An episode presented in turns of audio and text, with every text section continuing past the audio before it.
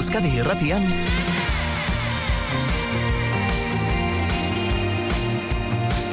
Amara una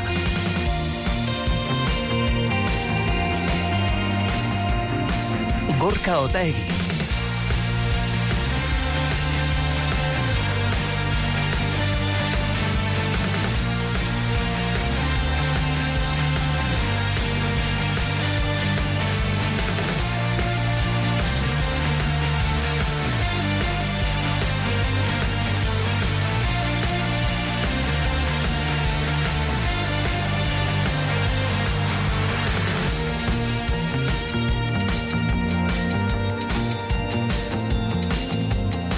Zuek ja prest duzu mozorroa? Ni bai, Bai, bai, prest duzu ja da? bai. Otsailean da. Azkar zabiltzan, ez? Otsailaren mezortzi emeretzi da azte burua, ez? Bai, bueno, leku azkeienetan, leku Le- gehienetan. bueno, nik ospatzen dudan lekuan, karo, nik ez dut eh, prestatzen arropa beste herri batzuetarako. Ja, imaginatzen dut, eh, Maria Arantxa zuek oraindik Ez. Nik ez daukat eta ez dut edukiko. Ez duzu izango. Hori da. Ez zara mozorro zalea? Ez da bat ere. Ez, eh? Ez. Haini bai. Ez ezkizu inauteria gustatzen? Bueno, ez bereziki eta mozorrotzea ez zait gustatzen. Bueno, bueno. Ez zait gustatzen. Ze, gustatu egin bertzait? Ez, ez, ez, Ah. ez, ez, ez, ez, nuen horregatik esaten, ez azarretu, eh? Ez naiz aserretu, baina ez ez zait gustatzen. Vale. Bai, batzoi etzaile bat ere gustatzen, eh? Ez. Hor, e, inauterietan beti Gustatzen, agoten dira bi alde hoiek. Batzuei bat ere etzaile gustatzen, beste batzoi berriz, pilo bat. Inauteriak edo maite dituzu edo gorroto dituzu. Maria Gerrek maite ditu edo gorroto ditu. E, ni bili naiz aste honetan e, beste batentzat e, mozorro antolatzen. Bai. Hori ere tokatzen da batzuetan, Eta etxe batzuetan. etzaizu gustatzen asko edo bai. Bai, bai, Ah, bai, bai, bai, egin dut eta nik uste dute konforme geratuko dela. Ze arropa, esan daiteke? Ez, Ah, sekretua da. sekretua. Eske hori sekretua izaten da. Tolosan behintzat bai. bueno. Bakarrik berak eta nik dakigu. Ah, Ze ondo. Ja. I- ia mantentzen duzuen. Honenak dira mm, mozorraren azpian zein dagoen ikusten ez diren hoiek. Eta horrelakoak oso gutxi izaten dira, eh? Bueno, Bai, da. nire uste apalean, eh? Bueno, askotan ez da gauza hondirik behar izaten mozorro benetan politak egiteko, ez? Lau trapu hartu ganbaratik eta pixka bat norberak tuneatzen dituen mozorro horiek behar bada izaten dira askotan originalenak, ze badira batzuk oso originalak izaten direnak. Benik, gogoan dut adibidez behin, oi hartzunen atera zela kuadrilla bat, izaten dira ba auto garbitegietan, e, horrelako eskuila, rodillo Ah, bai. formako eskuila, erraldoi horiek vertikalak, eta Bai, bai. ba, horrelako ez mozorrotuta atera ziren, bueltaka, bueltaka, rotazio betean, eta pasatzen ziren kotxen alboetatik Gura oso nahi izan zen. aparkatutako Oso kotxeak garbitzen ariko barira bezala. Bai, oso, oso, oso, Bai, oso, bai, oso bai. birala. E, zuek baduzue gogoan horrela noizbait ikusi duzuen mozorroren bat, benetan esan duzuna, jo, ze ona hori. Bai, baduze gogoan baten bat? Ni- Niri astu egite zaizkit, eh? Orduan, eh, eh, esan nahi dut, iazkoak ditut buruan, Ah, bueno, eh, gero astu egite zaizkizu, ba, begira, iaz, eh, are txabaletan esate baterako, eh, laguntalde batek eh, jarri zuen eh, Downing Streeteko amargarren zenbakiko etxea egin zuen. Jo. Eta oso polita, eta orduan eh, ate beltz horretatik eh, Boris Johnson, eh, ate, bai, gainera orduan Boris Johnson. Egundoko festa izango zen etxe horretan, ez da ba, imaginatzen dut. Hori, festa handia etxe horretan, eta aurrera eta atzera Boris Johnson, eta oso divertigarria iruditu zitzaidan, da gainera etxea, be, eske, oso Berbera. ondo egin zuten, bai, bai, bai. Hori da, ja, mozorroa, antzerkia eta dena. Bai, ez hori da? Oso bai. osorik. Beneta benetako inauteria. Baduzu Nigo bat, besterik? bai, nigo gogoan dut bat, eta gainera oso errisa da edonorentzako sekulako grazia egin zidan, em, lagun bat, etxeko bata jantzita, eta Ai. basura poltsa bat, eta etxeko zapatilak, eta ordan bera basura ateratzera zijoan. Hori oso Ez ona da gehiagi behar, ez da gehiagi behar, ez? Oso ona, behar dena da ideia, ideia Bai, izan hori askotan. Edo pijama eta poltsa beroarekin. Baita ere. Batez ere hotza egiten baldin badu, ez? Bai, ez.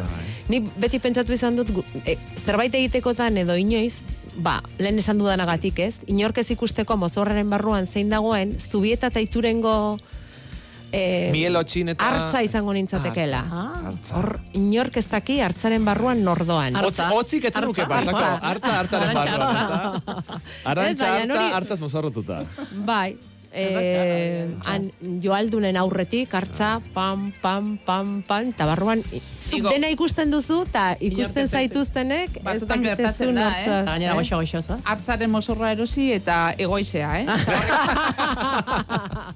Ai, Orduan, orduan, Orduan Bai, itolarri kontuak. handi xamarra, orduan. Orduan komeriak, komeriak. xamarra, Hemen gaude da. Ainara Zuaza beitia, Maria Agirre Arantxa hartza, eta ni neu gaur ramara unari ekiteko prest. Bizi-bizi, eta orain asmakizun batekin ere bai. Ea asmatzen duzuen, E, soinu hauek zein mozorrorenak diren?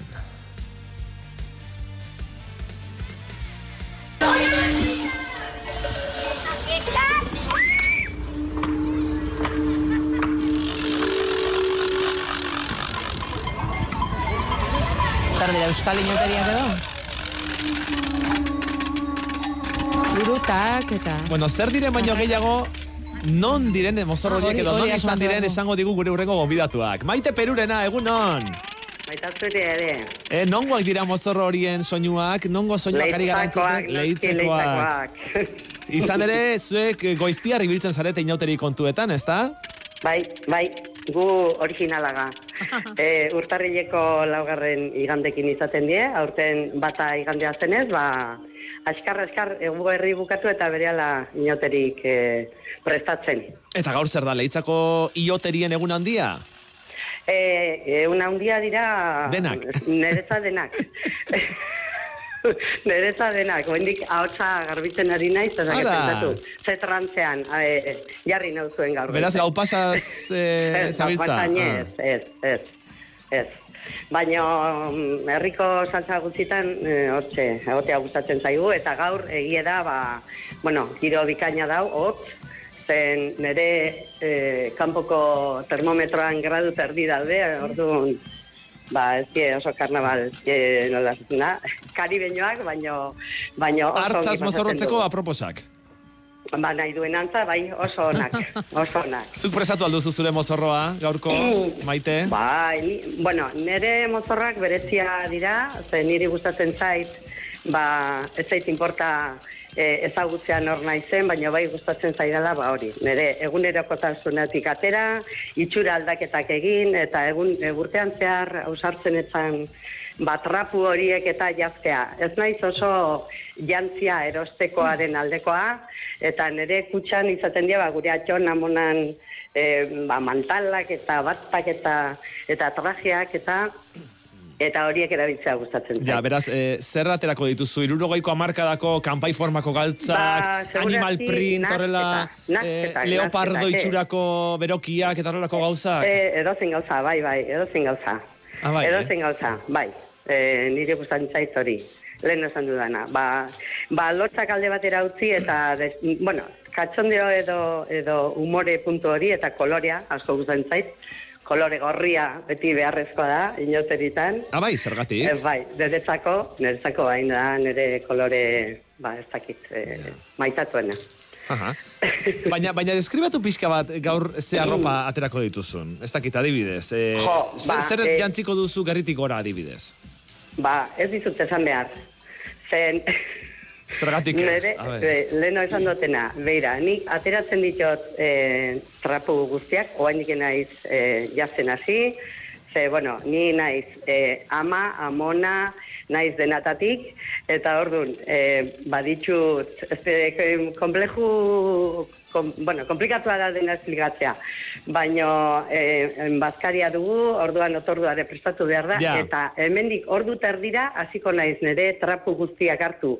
Eta bueno, hau honekin beste horrekin bira hemen hau jarri nahi dut, hemen e, txano hau eta Bai, segun temperatura eta, osea, hau kasi improvisazioa da. Zeure burua ez ezik beste batzuk ere janztea tokatuko zaizulako Hori agian, eta beste batzuentzako da, prestatzea, eta beste batzuentzako mila gauza egitea, ezta? Orduan, e, improvisazio Bai. horretan zen oso matxe ditut, e, inauterik, niri asko gustatzen zaizkit, beste ez dago pareko e, Ja. pestarik Vale, niretzako. zurea ez diguzu kontatuko, baina besteena, zer ikusi duzu egun hauetan? Konta iguzu pixka bat, zer ke, ez dakit erakarri zaituen besten mozorroetatik, edo ze mozorro berezi ikusi dituzun, leitzako kaleetan. Mira, niri mozorro gogokoena die, nola batxe, mm, mm, simpletasunatik jo, eta zure itxura aldaketa bat egiten duen horrek. Berdin zait. Osea, berdin zait, peluka bat, eh, askotan ez da deuse behar. Bakarrik nahia gogoa eta peluka batekin eta igual dio zure eguneroko arropakin jazten baldin baza eta horredi erasten baldin badiozu zerbait, e, ja zu beste bazara. Baina ikusi duzu mozorroren bat asko errepikatu dena, edo zerbait edo jendea bereziki zerbait Bueno, jendeak e, ohitura orain taldeka e, ba, bueno, gai bat hartu eta eta jaztea da, ez? Adibidez atzoko e, kale bueno, atzoko eskean, ze eskea egiten da e, larumatarratzaldean herrian zehar, leizan, eta taldeka ateratzen dira, eta, bueno, pues, adibidez, atera ziren ba, hortalizaz edo barazkiz e, jantzi, bos, batzuk e, berenzena, beste porruak, besteak ezakizen. Eta, bueno, bos, e, oso bitxia dira, eta die, e, ba, landutako, bueno, elementu batzu behintzat, e, aman komunean, eta gero bakoitzak ematen dio bere tokea, lehen esan dudana. Mm. Niela niri gustatzen zaizkiena. Ni dena berdin, berdin, berdin ikusteak, Bueno, bai, ba, polita, edo, bueno, pues, eh, lan asko igual izanen du ere jostea, baina berdin-berdin ikusteak ez zait, eh, ez zait gehiagi eh, gustatzen edo ez dit erakartzen hainbeste. Gehio, eh, normalen izaten dira inauterita nola elementu berezi batzuk, gelditzen zan ez, jo, begira, dira, zapata horiekin eta eta jantzi horrekin eta jo, ze, ze berezia, ze, ze Ze berezia, ez, ez toke berezia ematen dion e, horrekin gelditzen nahi. Tira, ba, guk e, galdera entzulei ere zabalduko diegu, 6 sorti sorti 66600 gure WhatsAppa zabalik da, e, inoiz ikusi duzuen mozorrorik bereziena, bitxiena, deigarriena, ez dakit, itxusiena, agian, behar bada, ez, ez du zertan denak onak izan. E, 6 sorti sorti 66600 konta iguzu, ja, ari zaren inauterietarako mozorra prestatzen, gaur, inauterietako mozorroak izango ditugu protagonista. Tira, Leizan esan dugu gaur egun handia duzuela, gaurkoa ere egun bai. handia duzuela, herri bai. bazkaria duzue gaur? Bai, bai. E, gainera badu izen berezi bat, ez da? Ezea, e, ez izen berezia, e, zer, atxaurek? Atxau, atxauren herri bazkaria, Baina, atxauren herri bazkaria e, gaur da, eta atxauren kalejira berezia e, azte arte arratzaldean. Eta nortzuk dira atxaureak? Atxaurea die e, mozorroak. Ah. Orduan, atxaure, bueno, azte arteko kalejira hori, bueno, e, duela urte asko, errekautzotik, diela erriti dago kilometro batzutara, etortzen zien kuadrilla bat, e, horrelako batxilaba hundi batzukin gorputz, e, ba, bueno, reienoakin eta nola gorputz itxura hori e, ez ezagutzeko, eta sombrero izugarri politiakola, igual metro bateko alturakin, e, alambrez eta egindako egitura batzukin etortzen zien errekauzotik, mm ba, herriraino e, kanta bat kantatu. Mm Frankiko trena txutxu, iaoa, iaoa, esan ez. Eta e, hori berreskuratu nahien, ba, herriko fanfarria bat sortzen da, azte harterako, eta egiten da kale jira berezi bat, eta hor, ba, nola batxe, atxaura, atxaure, ba, tradizionala, ba, zakukin, eta adarrakin, eta eta larrukin eta egindako ba, jantziak, normalen e, aurtegi estalikin, ba, e, ba, hori berreskuratu nahien egiten da, ez? Eta oso giro politia sortzen du, eta oso berezia da. Mm. Tira, azte arte izango dira inauteriak, edo ioteriak leitzan? Bai, bai. Eta, e, bai. Atzo, erri, lehen esan duan bezala, herriko eskeak hasi ginen, eta gaur izanen da herriko kalejira herri bazkaria, eta e, bihar eta etzi, oza, bihar e, egun guztia izanen da baserrietako eskea, eta azte goizene bai, eta gero ja, e, hori, kalejira hori, eta jagaueko parranda, eta azte artekin bukatzen da. Egunon, nire pilo, pilo, pilo bat gustatu zitzaidan mosorro bat e, zuzenki ez non ikusi, e, e, whatsappen bidez etorri zitzaidan, ez dakit ere nuntzan, baina kotxe garbitzeko e, lavadero, garbitzeko leku hoietan, e, eskobilak mm. e, mosorrotu zian, eta irutu zitzaidan, buaz, Eh, oso oso polita. Ze originala, eh? Ze originala. Nik ere aipatu dut hori lehen ere. Bueno, 6 sortzi sortzi 6 Segi, segi zuen e, mezuak bidaltzen. Tira ba, leitzan inauteriak esan dugu ioteriak, e, aste arterate, bai. maite perurena, leitzako herritarra eskerrik asko eta ondo pasa, eh? Ba, eta ez bai, bai, lan gehiagi egin beste entzat, eh? Zaindu pixka basure. Mm, bueno, e, lana egin behar da, zenparranda egitea ere gustatzen zaigu, eta bueno, ba, parte da parrandaren parte da. Eskerrik asko maite, ondo pasa? Eskerrik asko zuei, aio.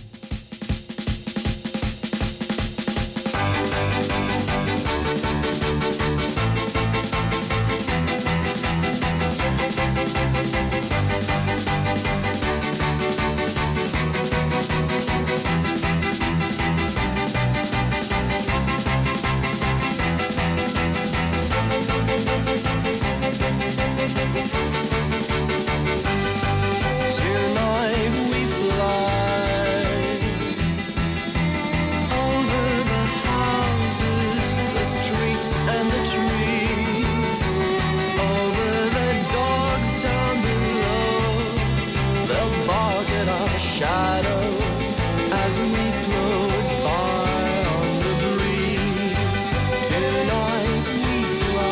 Urresti, energia berriztagarrietan aditua, egunon. Egunon bai. Ez zu ere ari zara mozorroa prestatzen? bai Inauteri zalea zara? Ni, nien az bat ere inauteri Ez zale. zara inauteri zalea. Baina bapes, eh? Hau da. Ah, ez, eh? Noizean behin mozorrotu izanaz, baina gehienetan izan da beste norbaitek eh, hori mozorroa eman doztalako, eta tarduan esan dut, venga, ja ez da baitzakirik, baina benetan ez, ez dat bat ere gustatzen. Eta eh? zergatik ez ezkizu gustatzen? Ba, ez da hit, ez da hit, ez da hit, eh, egia da, parranda salea banazala, baina eh, Bai. ez, da- ez da hit, eh, inauteriak sekulan bez ez doda salan guztego izan, eh? Bueno, bueno. Nere ez dakit psikologoan gana jun beharko naz, ez, Ematen dago batzutan arraru esarala. Ez da patologia, ez da patologia. Ez, ez, ez dut uste, ez dut uste danik. Baina bai, egia da, eh? Sekulan ez dotalan, ez da, ez da gaztetan edo txikitan, eh, jende guztia ba, ba oso nahitan dagola hori inauteriak etortzeko eta ta mozorrotzeko, ni sekulan ez dotalako ilusiorik. Hemen entzule batek bidaltzen digu ja badituela irurogeita lau urte berak eta bere emaztearen eh, kamisoiarekin jantzita atera zela duela urte gutxi. Bueno, Eh, ba, ez da plantxarra, ez dakit, a- azpitik beste zerbait erango ban, ez? beste Eh, lagotza pasako zuen agian, eh? Horraitik, Bueno, izan dira dena den inauteri epelak ere, eh? Orain aurten momentuz behintzatotza ari gara izaten, baina beste urte batzuetan, bueno, egin ditu negu epelak ere, eta bukatu buke, negu epel bukaerak ere, ezta? Bai, bai, bai, hori egia da, egia da, baina ni goratzen dut alan gaztetan e, kuadrillakin eta ba, hori beti tokatzen zala, eta ni beti esaten eban berdin doz zer, baina barruan hau da azpiti zerbait eroateko moduko mozorroa Hori oso garrantzitsua da. Bai. Hemen, Bai, bai. bai, entzut bezentzule batek dio, kike amonarri sekzioen bezala, egunero janztera behartuta gauden mozorroa asko zokerragoa da. Eh, horixe. Tira, gu mozorroa ez guke energia izango dugu gaur izpide, hau eh, energia kontsultategia delako zuen mezuak bidalditzakezue, zuen galderak bidalditzakezue, 6 sortzi sortzi 666 gure whatsappera, Erikek egin duen bezalaxe. Alaxe dio Erikek, lasarte ara naiz, eta azken aldian, udalaren esku horri batzuk iritsi zaizkit etxera, herrian sortu duten tokiko energia komunitateari buruzko informazioarekin. Udalak eguzki panelak jarri ditu, sei udal eraikinetan, eta panel horiek sortutako energia herritarron esku jarri dute. Tokiko energia komunitatean izena ematen badugu, herrian bertan sortutako energia hori kontsumituko kontsumitu dezakegu. Dena den, sistemak zalantza batzuk ere eragiten dizkit. Eta hemen hasten da galderak egiten erik, eh? Benetan merkeagoa izango alda udalak sortutako energia hori konpainia elektrikoek eskaintzen dutena baino? Uneotan gobernuak arautzen duen tarifa aldakorra dut. Komeni zait herriko energia komunitatean izena ematea, zenbat diru aurreztuko nuke. Bestalde, udalak ba aldu eskumenik energia hori banatzeko. Uste dut sistema horretan enpresa pribatu batzuek ere parte hartuko dutela. Eta ez naiz hori ez erabat fio. Enpresa pribatuek euren etekinak bilatzen dituztelako. Azkenik, eguzki plakek ez balute herri osoa hornitzeko adina energia sortuko, zer gertatuko litzateke? Nori erosiko genioke falta den energia, eta zein baldintzatan? Ezkarrik asko gaderak erantzuteagatik dio Erikek, gadera desente bidali dizkigu, aitor, saiatuko gara bai, hemen apuntatzen ibilinaz. saiatuko gara pixkanaka pixkanaka erantzuten, ea denbora, denbora ematen digun, ezta?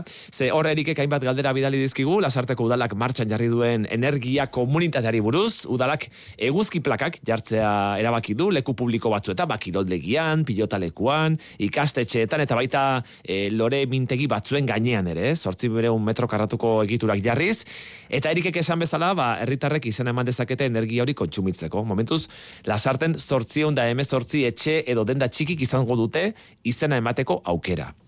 Eta lasarteko kasua aipatu dugu, e, erikek es- esan galdetu digulako, baina herri askotan ari dira sortzen horrelako energia komunitate txikiak, herri- herrian bertan energia sortu eta herritarrek eurek kontsumi dezaten. Lehenbizi behar bada, aitor, azaldu beharko genuke nola funtzionatzen duten komunitate horiek, ez? Bueno, bai, egia da pixkat gauza barria dala. E, oindik ere guztiz e, araututa ez dagona, hau da, e, e, legearekiko badagoia egitura hau nolabait e, onartuta, baina oraindik dekretu ondo erregulatzeko dekretu baten zain gabiltz, ez? Baina danadan ja gauza batzuk argi daudenez, ba, ja jendea martzan jarri da.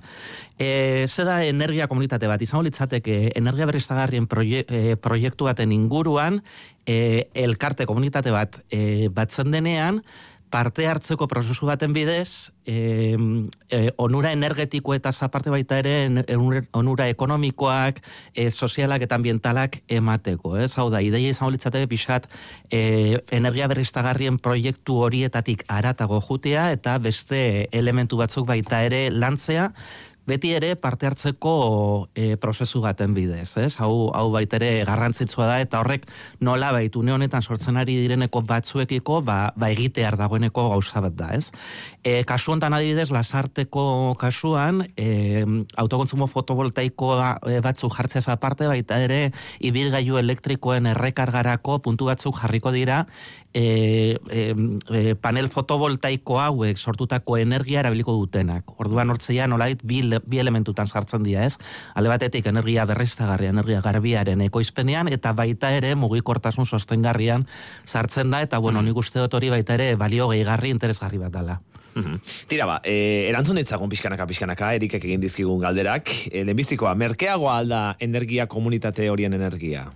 Une honetan, e, lehenengo erantzunez hau litzateke bai, eta gero ba, betikoa, ez? Baina... Jamardura batzuekin, ez Hori da, bai, baina segun zelan, ez? Hau da, e, printzipioz, gaur egun, energia berriztagarriekin, bereziki fotovoltaikarekin, geurean sortutako energia, merkatuko energia, baino merkeagoa da. Hau, argi esan behar da. Gaur egun Euskadin e, teiatuetan e, fotovoltaika sortzeak e, daukaneko kostua, hm, biziraupen guztirako, balau sortzi zentimo euro kilobati orduko izango litzateke. Gaur adibidez, gaur goizean une honetan dela mm, ba, azken aldietako presiorik merkeena, lau zentimotan dago unerik merkeena, hau da, egun osoa izango litzateke fotovoltaika baino garestiagoa. Eta hortze dago, nolabait lehenengo puntua, ez? Bai, merkeagoa da, eta horri horrek abantaia bat suposatzen dau. Baina, merkeagoa da beti, sortzen denean guk aldi berean kontsumitzen dugunean. Mm Guk soberakinak zarera bideratu eskero eta gero berreskuratu nahi eskero, mm, hau da, mm, ez dakit, eguerdian elektrizitate asko sortzen da, inor ez dago etzean, ez dago kontsumorik, hori zarera botatzen da, eta gero zu gabaz berreskuratzen dozu. Presio desberdin baten berreskuratzen da, eta orduan hortze bai, nola beteko oso, oso baina galera bat daukazu, ez? Mm. Ondo diseinatu eskero eta ondo definitu eskero beti errentagarria izango da. Mm.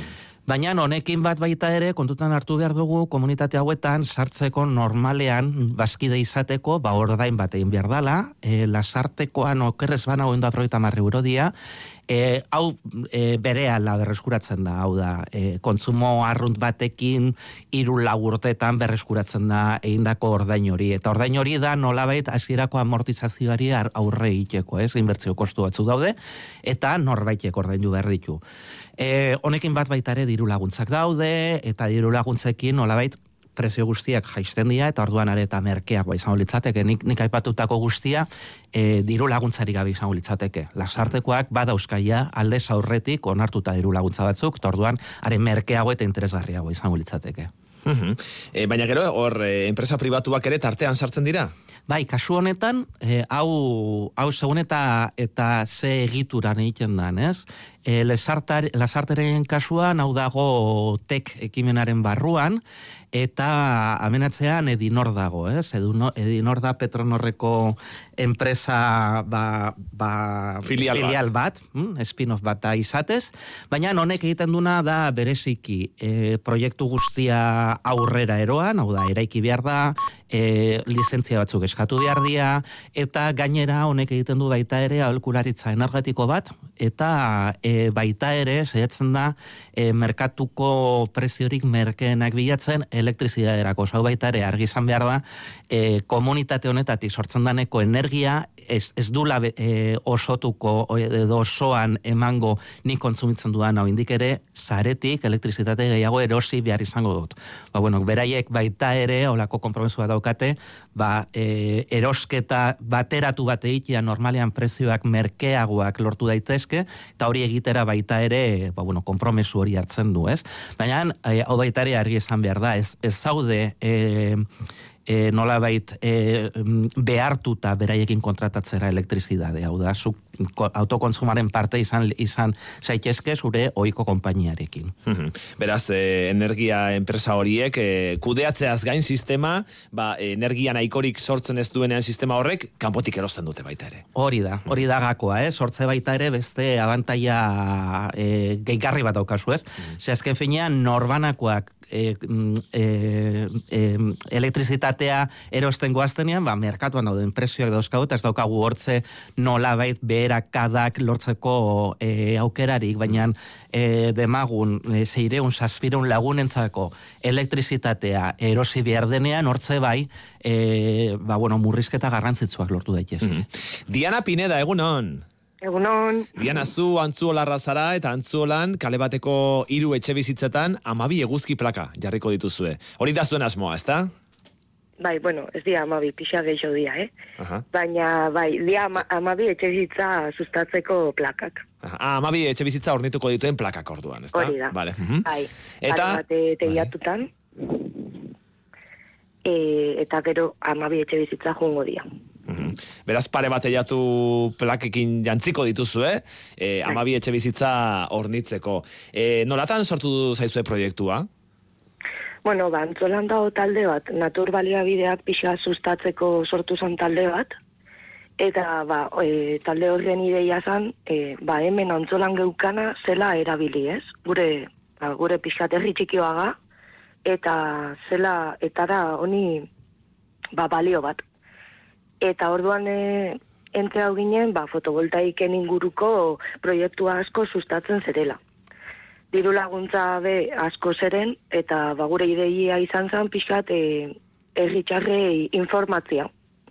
Zela mm, pauso honek zerela ematen Euskal Herrixan nozuan, eta ze itxea geunkan guk. Orduan jendia ba, asko interesa usan, eta gerturatu zian informazio eske.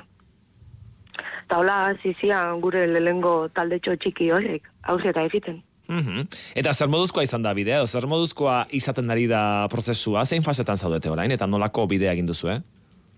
Ba, lehengo egin ginoan pare bat txarla jendia ondo informatzeko, ba, gu be, ba, e, aitorrek esan daben moduan, e, hau dana berrixa da, eta legia be ez dao, denbora dana aldatzen dao, Así que gu be ondo informau behar izan ginen, Eta, eta norengana, norengana jotzen da horrelako komunitate bat sortzeko? Ba, gu, gu ez ga komunidade energetiko bat, eh, momentuz.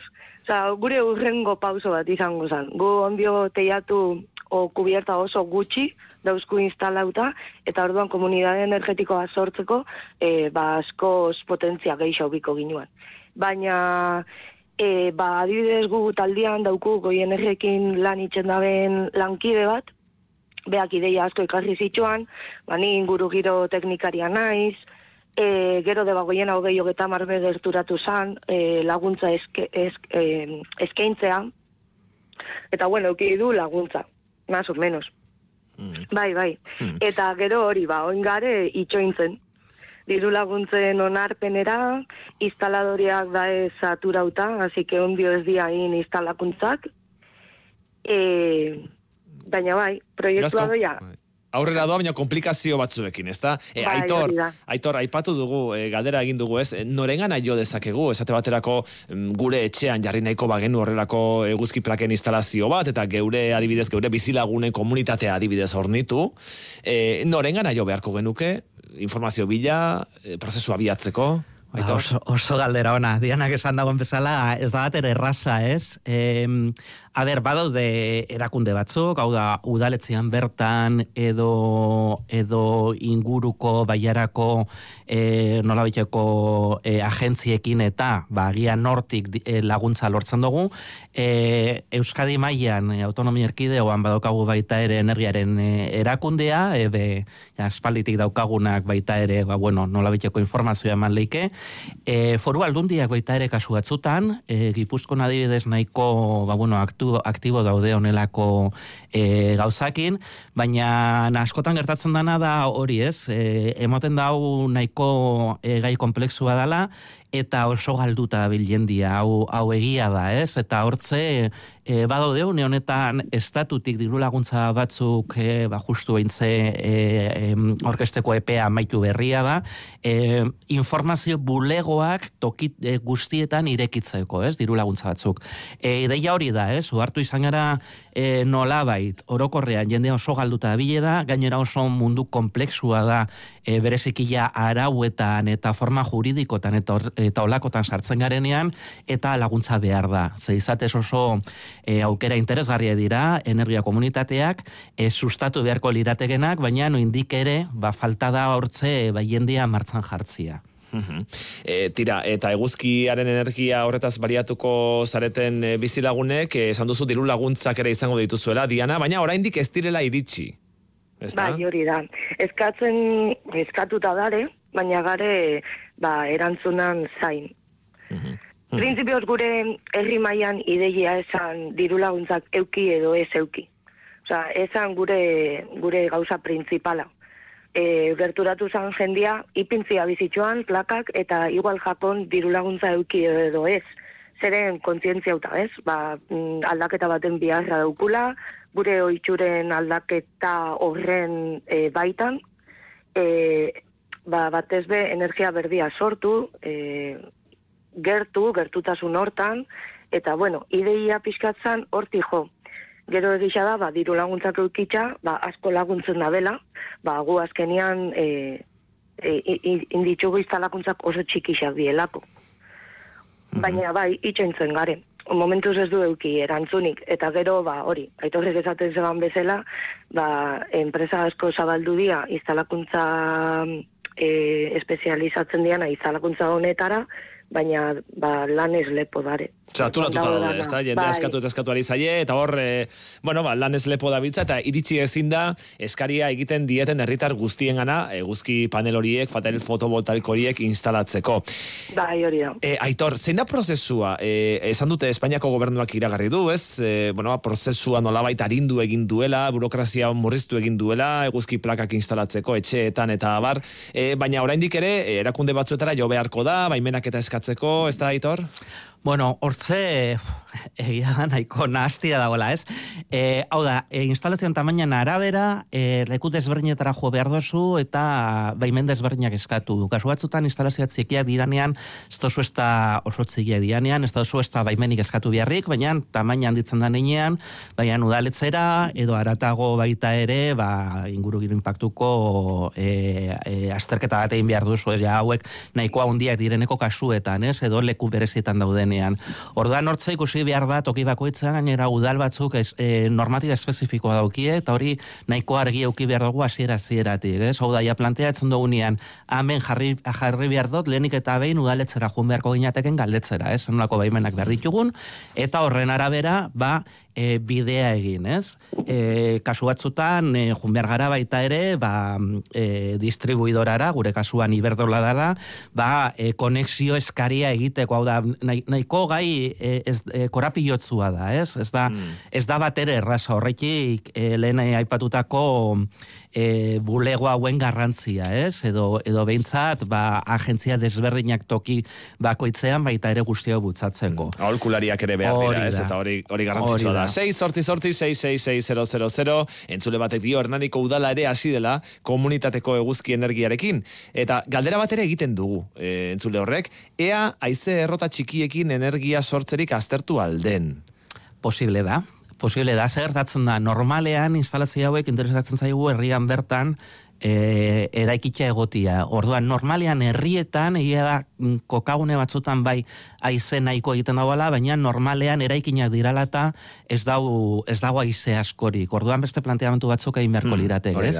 Baina, e, amen, arauak ez dago esaten fotovoltaikarekin edo fotovoltaikan oinarritutako komunitateak izan behar diranik, ez da elektrizitatean oinarritutako e, komunitateak izan beharrik. Hau da, biomasarako e, ausoko berotegiz edo beroketa sare bat egitea baita ere e, izango litzateke nolabait komunitate, e, energia komunitate baten oinarria.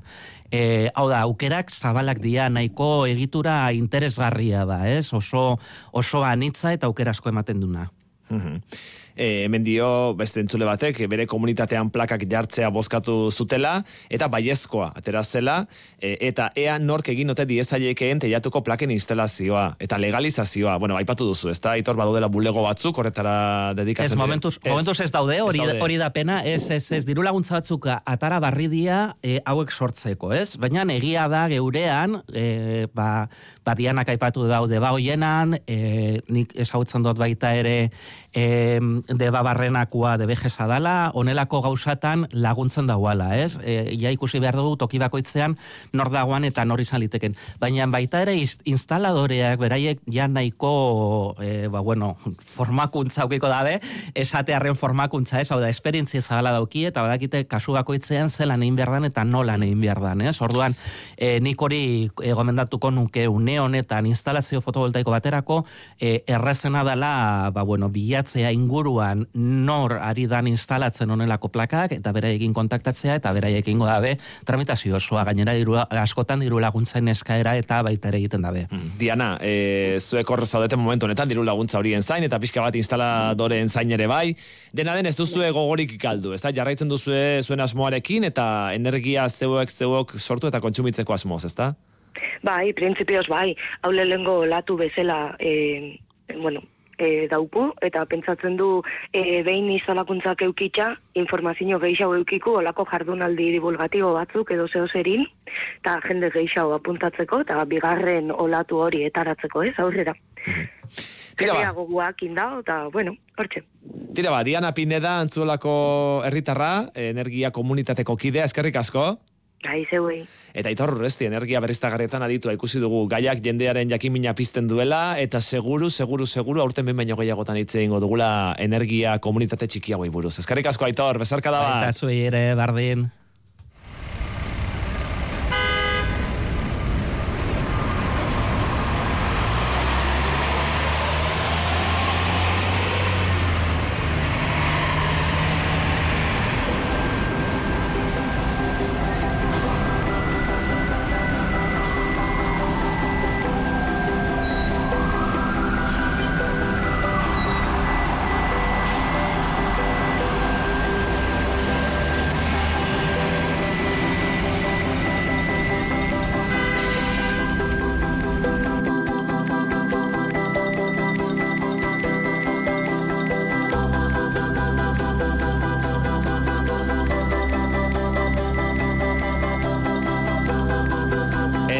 Komunitateak sor daitezke herrietan, sor daitezke bizilagun elkargoetan eta sor daitezke baita auzoetan ere.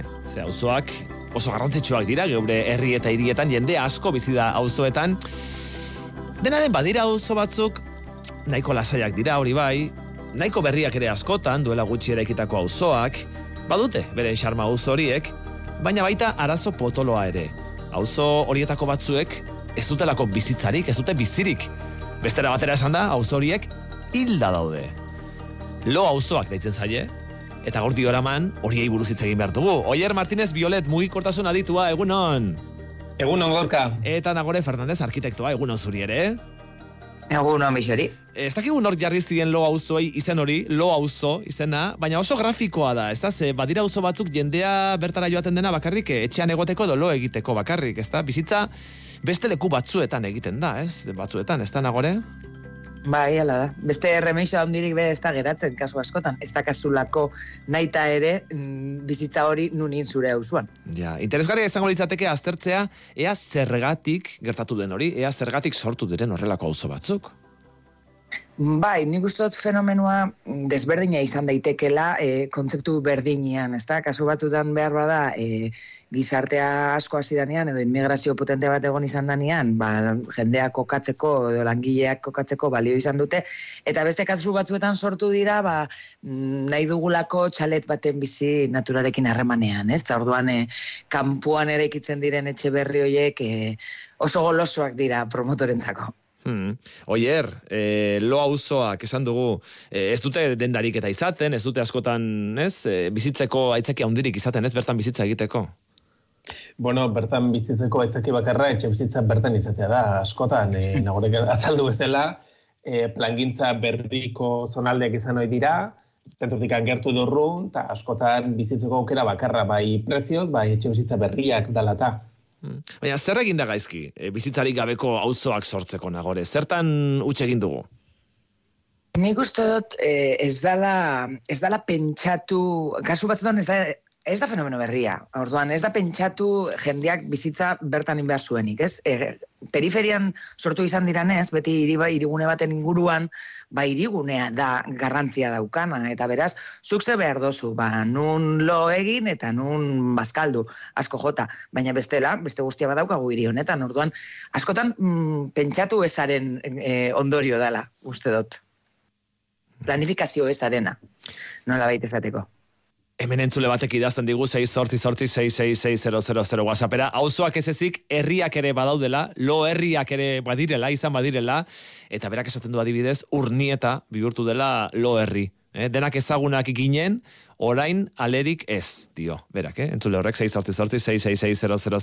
whatsappean. Dena den, eh, paradogikoa da, paradogikoa da, eh, lo auzoetan gertatzen dena, ze lo auzo horietan, askotan jende asko bizi da, jende andana bizi da, etxe pila batera da, denak saltzen dira, oso erakargarriak izan dira jendeak erosteko, nagore ez aipatu diguzun bezalaxe, baina gero, basamortuak ematen dute, ez? Eh, zergatik izan dira erakargarri jendea bertara bizitzera joateko, baina ez horietan bizitzeko, oier. Jo, ba, gaia komplexua da. Hemen, alde batetik planifikazio punto bat egon da, askotan auzo berri hauek e, pau edo euskaraz irigintza jarduk eta programak direnakoen bidez e, eraiki dira, eta gutxinez etxe bizitza planifikazio batzuk egon dira. Gero, etxe bizitza hauek, o auzo hauek, e, normalean gabezia batzuk izan dituzte, eskola falta izan hori dira, garraio publikoa iristen, osasun zentruak agian oso urrun zeuden, orduan azkenian bertan, tak batez ere kale oso zabalak izan dituztelako.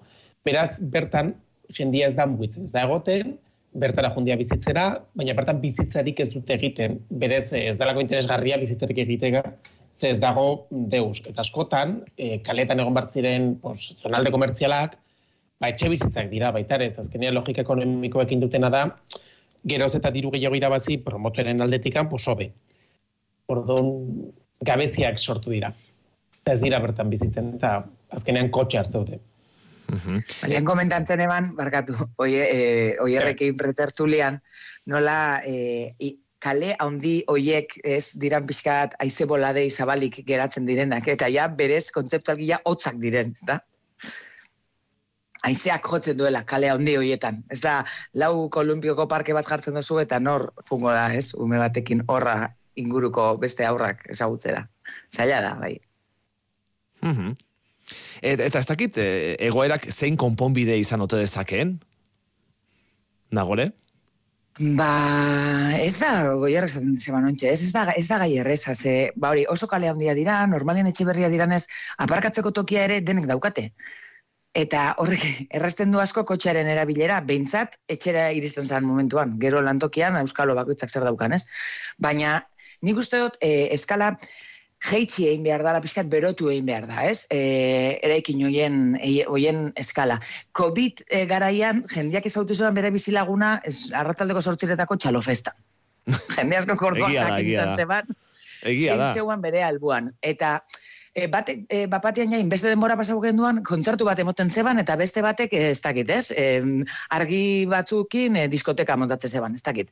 E, hori kalera plazaratu beharko litzake. Zegertazen da, hori, hain kale handiak, hain plaza handiak diranez, eskala nola baita eraldatu inberko litzakela uste dut. Fluxuak begiratu, ezeintzu diren gehiago erabilita itezken kaliak, ero garraioa edo herri zentrua norantza doan, eta eremu hoietan e, nola baiteko operazioak sortu. Oier? Ba, uzo zentruak e, sortzea, azkenean dago gakoan, oso ados nagorek e, azaldu durakin, eta hemen agien udalek, oi, berez bizilagunek ere inbarko luketena da, sortu edo saiatu inguruan bizi den jendeen pues, auzo elkarteak edo e, elkargune bat lortzea. Agian auzoaren beste puntan dago, edo lo herriaren beste puntan, baina olakoak sortzen ez garrelitzake. Zazkenian hor gizarte koesia sortzen da, eta hori da azkenean auzo bat auzo egiten duna. Hemen ez zentzule batek bidali digu, astigarraga ere bere ustez lo herria dela, eta pena handia ematen diola horrek. Lo herria eta sagardo herria ere esan beharko du, ez da? Ze, ze jende asko egiten du bizitza astigarragan, baina behar bada kanpotik di joanak, eta beste, beste erabateko bizitza hain zuzen ere sagardotekietan egiten dena. Tira, gazteiza ere jo behar dugu, zehazki gazteizko Ariz Navarra auzora, hiriburuaren hegoaldean dago auzo hori, mendizorrotza eta zabalgana alboan, baina bertako gazteek diote auzoa erdi hilik dagoela, ez duela girorik, eta hori irauli nahian, horri buelta eman nahian, e, Ariz Navarra berpiztu izeneko plataformak jaialdi bat antolatu du, datorren larun baterako, urtarilaren hogeita sortzirako. Irati Martin da antolatzaileetako bat, Irati egunon? Egunon. Ez zertarako antolatuko duzu jaialdi hori, datorren astean? Ba, jaialdia da, e, pizkat, jaietarako dirua lortzeko, eta auzokion artean, eta bueno, gazizko jendeak ere gu ezagutzeko, eta mm, azkenean horren bitartez, ba hori, ba, jaiak egin aldizateko. Bai, ze, jaiak egiteko helburua zer da, nolabait auzoa berpisteko asmo bat? Bai, osea, ber, jaiak dira gure asmoa lortzeko bide bat, ez? Azkenean jaien bitartez auzokideak ezagutu ezagutzeko aukera izango dugu, e, auzokidean artean erlazionatzeko eta bueno, ere jaien bita, e, antolaketaren arira, ba, ari gara komertzio eta auzoko lokal ezberdinekin e, harremanak sortzen, ba, pizkat laguntzeko, haiek ere guri laguntza eskainiz, eta pixkat harreman hori lortzeko, ez? Eta hori, Ariz Navarra berpizteko. Mm Ez zer da, lo auzoa, Ariz Navarra? Bai. Azkenean hori, daukagu pixkat bizitza hori alabezen gatik, ze e, alabezeko prebia gure hauzan egiten dira, baina horretaz aparte adibidez, gazteok ez dugu gure hauzan bizitzarik egiten, juten gara ba hori, ez edo mm, alde zaharrera, eta azkenean, ba hori, ba, pena handia ematen digu gura usan ez egoteak, ez? Mm. E, nolako auzoa da Ariz Navarra? E, beti izan da horrelakoa, garai batean agian bizi gehiago zuen, konta eguzu pixka bat auzoaren historia labur bada ere? Ba, bai, lehen bizitza, bizitza zeukan Ariz Navarrak, e, komertzio gehiago zituen, e, lokal gehiago, baina gauza da, ba, ez dakit, krisiarekin eta horrela, ba, gauzak izen jundirela, gero, e, zabalgana auzoa, egin zuten ondoan, eta azkenean, ba, e, auzo modernagoa da, zerbitu gehiago ditu, eta jendeak azkenean, ba, bizitza egiten du ondoko auzoan. Zenbat jende bizi da, Ariz Navarran? Ba, ez dizute esan, ez dakit. Mino, auzo handia da, ezta? Imaginatzen bai. dugu. Bai. Aha. Eta e, izaten duzu bizilagunek zeuen artean hitz egiteko edo elkar ezagutzeko aukerarik edo e, plazetan ibiltzen da jenderik edo mm, pixka bat e, basamortu itxurakoa da. Ba ez, basamortu itxurakoa da, osea, bakarrik hori batzutan, ba, tabernetan eta hori, baina gauza gutxi gehien bat, jende nagusiagoaren artean, azkenean gazteok adibidez ez dugu gure lekurik auzoan. Hmm. E, e, zer reskatuko zenukete gazteentzako lekua, zer gehiago, zer botatzen duzu faltan zure auzoan? Ba bai, alde batetik gazteentzako lekua, eta ba hori, ezke, adibidez, jaiak, ezke, jaien bidez, ba, asko, gauzak asko aldatu ditzazkegu, jende animatu dezakegu dinamikaz berinak egitera, ze azkenean, honen ari da ez, gauza asko egiten ari gara, dibidez Euskaraldiarekin monologo bat egin genuen, beste jai alditxo bat egin genuen auzoan, azkenean hori ba, da gaztentzako e, elkarketa puntu bat, eta guretzako ba, ezagutzeko, hausan egoteko, ezakit, horren bidez, ez eta gero espazio bat eukitza gaztentzako. Mm Bueno, gainera, gara ikusten egitaragoa, eta benetan erakargarria da, eh? goizean Marianita da, antolatu duzuelako, eguna e, pele pelasteko, gero bazkaria, bingo musikatua ere bai, nerepe, sound system, bilatek, eta papatrauma druzinaren e, kolektiboaren kontzertuak ere bai, ezta? Bai, Aha, era guztietako ekitaldiak e, gazte zein heldu entzat. Oier nagore, e, ez dakit zer iruditzen zaizuen hemen e, gure, gure gonbidatuak iratik aurkeztu digun ekimena? Ba, proposamen oso interesantea. Azkenian e, aurretik komentatu dugun ditugun gauza berdinak agertu dira, e, basamortua, ez dagoela lekua, gizarte dinamikak e, sortu behar dirala, eta olako ekitaldia, jo, ba, lortzen baldin baduzute, helburua edo gutxinez pixkanaka dinamika hauek sorten, eh, kristian aurrera pausa izango da usaren zat. Oso bat, azonalde bai. guztiaren zat. Nik uste dugu gainera e, garrantzitsua dela, batetik kontuan eukitzia gazteiz, gazteizko klima. Zen ego osoan ez baldin badakazu berez toki bat gazteentzako edo, ba, zaila da, e, nun bildu daitezkeen ikustea, ez da? Eta gazteak azkenian dira mugitzeko behar bada e, errestasun gehien daukatenak, ez berak esaten zeban bezala, orduan zentrora edo beste oso batzutara joaten dira gehiago, baina baita dinamikak sortzeko engranajerik potenteena ere bai, ez? Eta orduan, lortzen baldin badute, ba, festa garen bitartez gainera, den hori gustatzen zaigun gauza alai bat, dinamika horiek sortzea eta nolabaiteko ohitura, tradizio edo nortasun, auzoko nortasun hori indartzea, ba urtietan mantendu daiteken zerbait izan daiteke. Mhm. Tira ba, Irati Martin, Ariz Navarra auzoa berpiztu elkarteko kidea, eskerrik asko. Zuen. Eta ea ba, ea ba festa kondo ateratzen diren, eta hemendik aurrera urtero egiten dituzuen, eta festak bezala beste hainbat, eh, hainbat ekimen ere, eta zuen aldarrikapenak entzuten dituzten, entzun beharrekoak. Bai. Eskerrik asko, bezarkada bat. Eskerrik asko.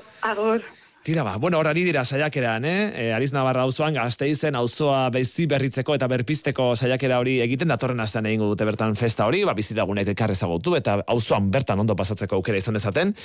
E, ezagutzen alduzue horrelako loleku auzo izandakoren bat eta behar bada egoerari buelta ematea lortu duena nagore. Ezagutzen duzue auzoren bat berpiztu dena loleku izan ostean? Lehen komentatzen egon gara, eta hombre, badaude, igual lo leku auzo, lo auzo baino gehiago lo hiri izen ziren hoiek, ez? Baina e, iria hundietako periferian sortu izandakoak, adibidez Madrilgo kasua oso beteta dago, ez? Fuen laberrada, leganez, mostoles hoiek, herrizka txikiak zirenak asko jota, eta ber, de repente pilo bat hasi zirenak, gaur egun oraindik jende gehienak behar bada Madrid herrialdean itzen dau lana, baina hala ere auzoiek hainbeste hasi dira badaukatela nolabaiteko bizigarritasun bat, hori alde batetik, adibide, bueno, pizkat triste bezala, edo, ez? Hasi dira hainbeste, eta inguruan hasi zaizkie beste batzuk, horregatik bizi berritu, dirala, baina bueno. Eta gero, Zentralitatea irabazi dute, ez da nolabait esateko. Bai, hori da, hori da, hori da. Eta gero torre jata burura beste bat, e, ba, e, kuriosoki, bere garaian hementxe bertan komentatu genduana, e, Euskadiko Arkitektura Institutuan dagoen erakusketaren arira. Ba, zeuen adibidietako bat, Groningen irian, erbereetan, e, e, lortzen zutena edo beraien e, proiektuaren oinarria justo hori zena. E, lo auzo izatetik, ba nolabaiteko zentrutxo bat edo lortzea auzoko bi- e, bizitza berpisteko.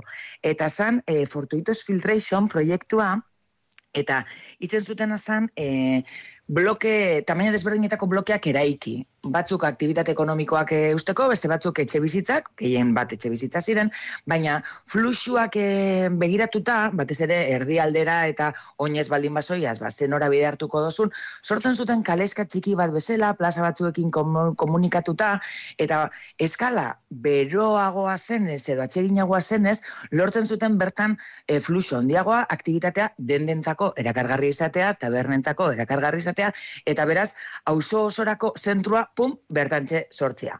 Beraz- Erdialdera joan gabe. Bai, urbanistikoki badago zerbait egitea, ez da? Nolabait eh, jendearen fluxuak eta jendearen ohiturak nolabait, eh, ez, moldatzeko, eh? Eh, Urbanismoa, Bai, ez, ez da neutroa urbanismoa, askotan esaten dugu bezala, ez da neutroa. Saiatu behar da neutraltasun hori pixkat de puskatzen. Mhm. Oier, mugikortasunari buruz ere hitz egin genezake auzo horietan, ez da?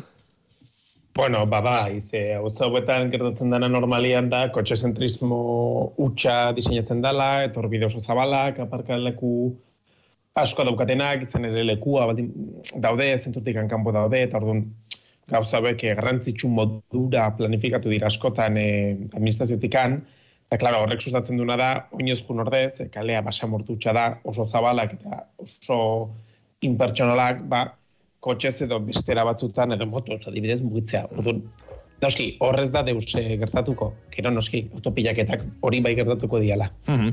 Aipatu digun nagorek urbanismoaren bitartez badagoela nolabait jendearen fluxua kontrolatzea, mugikortasunari dagokionez egin daiteke zerbait e, auzo horien egoera nolabait aldatzeko eta pixka bat auzoa bizi berritzeko, ala komplikatua da.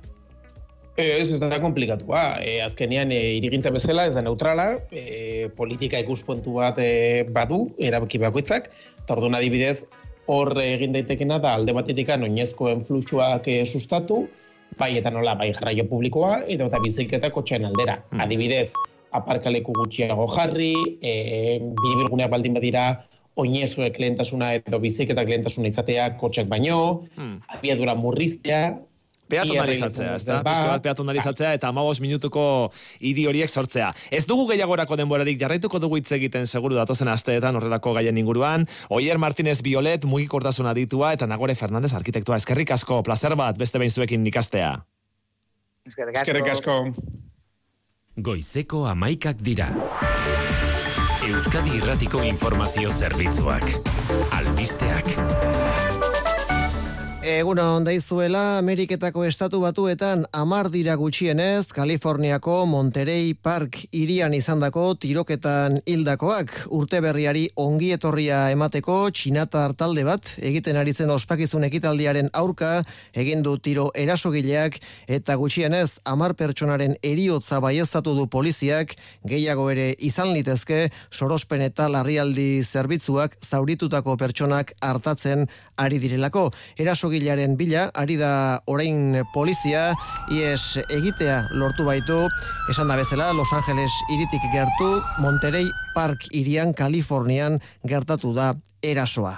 Etxera torrita hogeita bat urteko bi mendizale erreskatatu dituzte Anboto mendigunean elgoin menditik jeisten ari zirela izotzartean ez aurrera ez atzera geratu ostean. Segurtasun sailak jakinarazi duenez, arratsaldeko laura kaldera jasotut, jasozuten atzo, gertatzen ari zenaren abisua, suhiltzaileak eta ertzaintzaren menditaldeko kideak bertaratu eta bertan mendi, bi mendizaleak zeuden eremura iritsita haiekin batera jaitsi zituzten gogoratu izotzagatik dagoen arriskua dela eta mendira ez joateko gomendioa egina duela asteburu osorako Eusko Jaurlaritzak. Gaiz aldatuta eta osakidetzari lotuta aurrera pausuak ematen jarraitzeko prest dira Donostialdeko esiko zerbitzu buruak krisia bideratzeko Felix Zubia Donostiako ziuko zerbitzu buruak Euskadi Irratiko Osasunetxean azaldu duenez. Zuzendaritzak egindako proposamen zehatzen gainean eztabaidatuko dute bihar Donostialdeko profesionalek egingo egiteko baduten asanbladan. bilera horretan aurrera pauso batzuk eman ziren, egia da guk eh, estiloaren aldaketa eskatzen dugula eta estilo vertikal hori bukatu dadila, parte hartzeko prozedurak martxan jarri daitezela, horretarako proposamena jaso ditugu, gero hori lantaldeetan garatu beharko dena eta eraman beharko dena, eta hor ba, asambleak erabakiko du, ea nahikoa den hori ala ez, ea e, protestan jarraitu behar dugun ez, baina bueno, guk mentzat e, beti azaldu dugu eta konpontzeko asmoa eta orain ere bai, lantalde horietan parte hartzeko prez gaude, parte hartzea egunerokoan bihurtu dadin eta ospitaleko balderro nagusietan parte hartu dezagun, Bi ez dute elkarretaratzerik egingo, zerbitzu buru eta langileek asamblea baizik. Eta kulturmondotik eriotza baten berri izan dugu azken orduan, Agusti Bilaronga zinema zuzendari Katalunia railda, irurogeita bederatzi urte zituela gaixotasun baten ondorioz, besteak beste, pa negre film arrakastatxuaren egilea izan da Bilaronga, Donostiako zinemaldian aurkeztu zuen 2000 eta amarrean eta ondoren bederatzi goia sari irabazi ere bai, tartean zuzendari onenarena. Donostian bertan jaso zuen Espainiako Akademiaren sari nazionala. Trafikoan aparteko gora berarik ez da, errepide sarean, eguraldiari dagokionez, hotz egiten jarraituko du gaur ere, odeiak eta ostarteak nahasi eta eguzkitzu egunaren zati askotan. Temperatura maksimoak ez dira, amar gradutik igoko eta barnealdean eta mendi inguruetan batez ere, zerotik azpikoa izango da egun osoan. Barnealdean izotza egingo du, baita kostaldeko ekialdeko zenbait lekutan ere. Besterik ezen zule, amaikak eta ia lau minutu, amabietan albiste gehiago, informazioa noiz nahi eskura, eitb.eus atarian daukazue.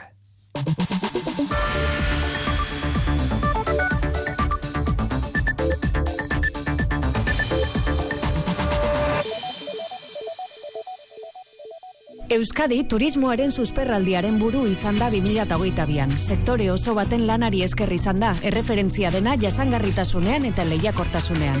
Hala, gure askotariko eskaintza eta gure gastronomia erakutsiko ditugu estan batean fiturren, urtarrilaren emezortzitiko geita bira Madrilan. Euskadi ikusiko dugu elkar, fiturren, turismo, merkataritza eta kontsumo zaila. Eusko jaurlaritza, Euskadi, auzolana. Eta nola etorri zinen honea? o- Pelotan etorri nintzen, sexta puntan. Gaur, ETV baten... Elvis Presley? Elvis Presley. Ikusi oso? Bai, Caesar Palacen. Los Angelesera bidean... Bakizue, Las Vegasen gertatzen da, Las Vegasen gelditzen da. Geldialdia Las Vegasen. Las Vegaseko gaua, gaua, bai, bai, bai. Herri txiki Amerika handi. Nu sartuko dezan mutil hau. Hau desesperazioa beti igual atzitik ibidez. Gaur gauean, ETV baten. Gizonezkoa bazara, biseme alaba edo gehiago badituzu eta pentsioa 2006ko urtarrila eta 2008 bateko otxaila bitartean eskuratu baduzu, iruronda berrogeita mar euro arteko igoera lortu dezakezu zure hileko pentsioan. Hidalgo abokatuak eta aholkulariak. Donostia, Bilbo, Gasteiz, Eibar, Bergara, Oñati eta Durangon.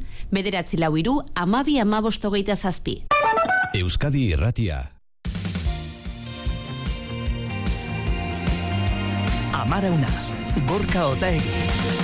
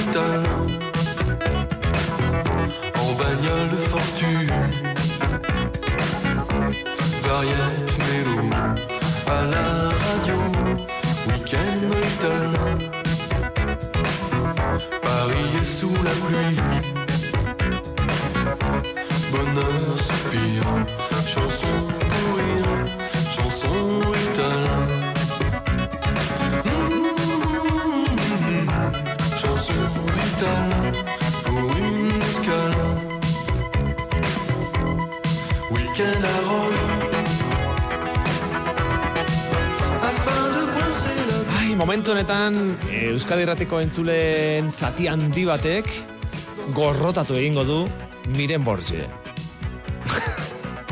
Eguna. Emango digulako inbidia bat Miren Borgek, egunon bai Miren, egunon, egunon bereziki zuretzat. Zer ikusten duzu lehiotik, Miren?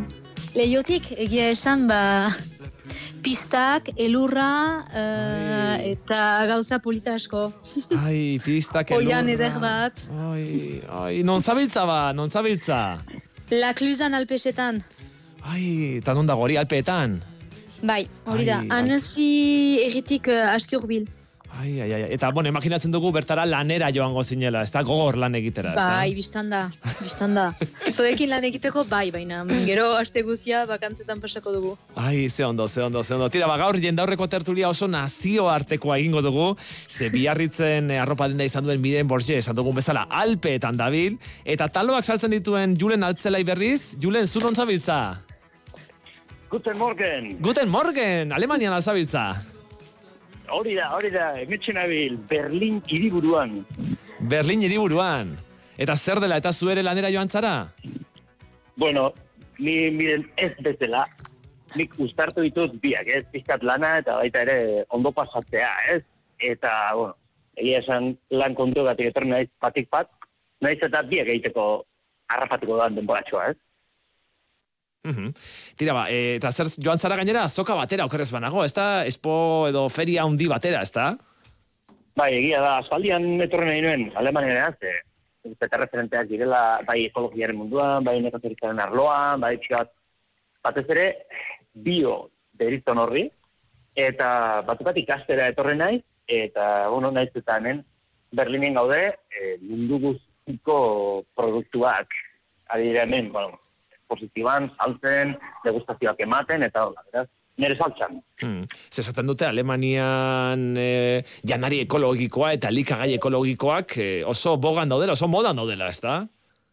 Bai, egia da. E, atzo ere, atzo iritsi nintzen, eta arratsaldean aukera bat eukinu, ba, biomarket, izeneko supermerkatu batetik e, pasatzeko, eta bueno, pixka bat, hor ikusten da zehazki, in, naiz, e, ekologiko maila desberdinak daude ere, ez? Izan daiteke biodinamikoa, biososteniblea, ez da, maila desberdinak daude, eta bakoitzak, ba, katxe moduko bat, emate jo nekazariari. Aizu Julen, ze guraldi duzu, eh, momentu honetan, eh, Berlinen? Ba, oraintxe bertan, euria indu, bueno, ato intzun euria, eta oain 0 grado, bat azpitik, bat, plus bat tarte horretan gaude. Ja, ja. Eta somatzen duzu jendea behar bada hor tristesiago da bilela, euria delako eta lainotuta dagoelako eguraldia eta hotz egiten duelako eta bar? Ba, dirudi, hemen, tasa bat edo impostu bat daola, irriparre egiteatik. Berlinen. bai, bai, bai, bai. Hori da. E- eta zurek, zure alpeetan, eh, miren, eh, zandolako eguraldia duzue? Ba, lainotsua. Goizuntan elur pixkat eta orain laino batzu, baina arona, arona. Eta e, zuek somatzen duzue jendea e, triste edo laiago edo da ibiltzen dela zerua lainotuta edo eguzkitzu dagoena, somatzen duzue hori, alde hori? E, Julen? Bai, guztiz, guztiz bai. Eta egia esan, hainbat bidaietan ere, eta gero eta iparralderago, bat dirudi jendea, serioagoa dela, edo, zakit, kostatzen zaiola, bezala, irrifarre egitea, eh? Mm. Eta miren? Bai, bai, julenekin ados naiz, eta biztan dena eguraldiak jendearen umore aldatzen duela, eta hori nire ustez, e, bai, julenek dion bezala egi desberdinetan desberdina izaiten alda, baina nik uste dut umoreaz gain kontsumitzeko moduak aldatzen dituela. Eta hori nire ustez julen hortazo hartu da ere.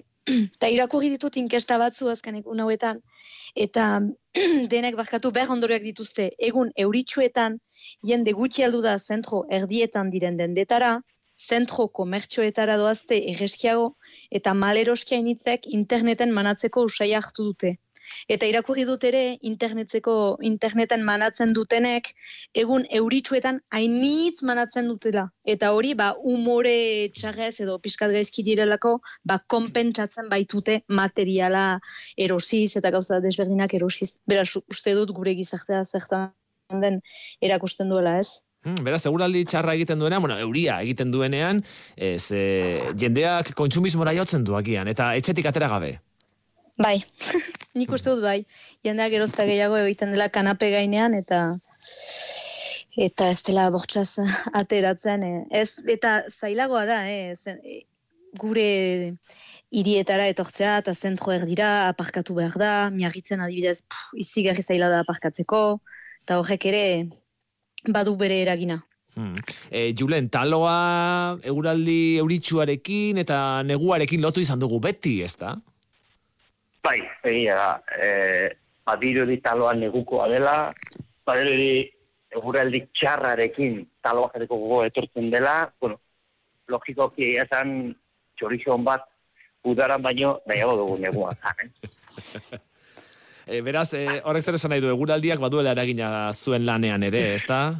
Bai, eguraldiak baino, bueno, eguraldiaren zati batek, ez hotzak.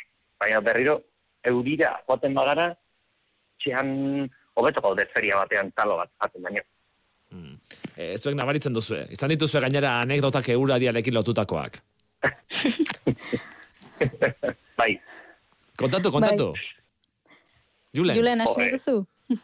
Bai, ni hasiko naiz. Jo, bai, egia esan, bueno, justo orain bost sei egun izan zen, ez? Getariako txakolin egunean ginen, eta euraldi honarekin zerragarri izaten da, ez? Baina, ba, genegien ez eta txarra egin, eta batzuk ikusi zenuten zer nolako, unaldi txarra ez egon zan, eta hala ere jendea kontan, jendeak taloa erosizun, eta gainera eskertu zuen horrelako ota, olako aizetea, olako euria egin eta ere, hor egotea eta talo bat jateko aukera izatea, ez? Desbertina da, nik uste esku artean zerbait beroa eduki, edo ogitarteko bat, eta beroa dagoenian bakarrik, ba, barrukia, ez?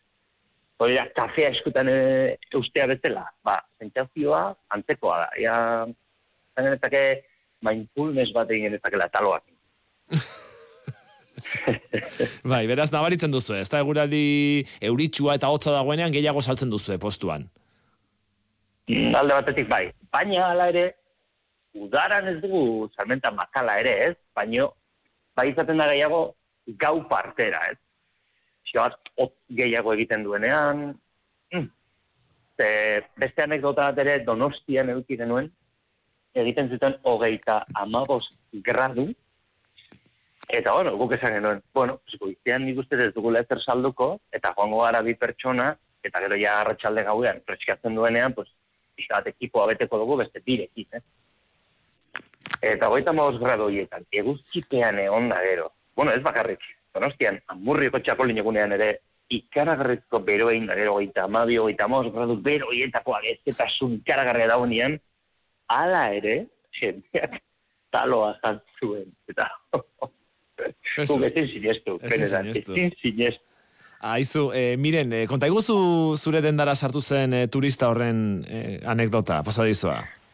Bai, ba, udan, izigarri bero egiten zuen egun batean, turista bat sartu zen dendara, eta gutxi gora bera, alas, alase esan zidan. Egunon, nire lagun batek, miagitzen euskal produktuak erosteko, denda honetara etorri behar nuela esan dit. Goiko etxea pote txiki bat erosi nuke, nire lagun baten etxean azpaltzen dudalako, gaguntan, eta badakit, hainitz maite doa marka bat dela.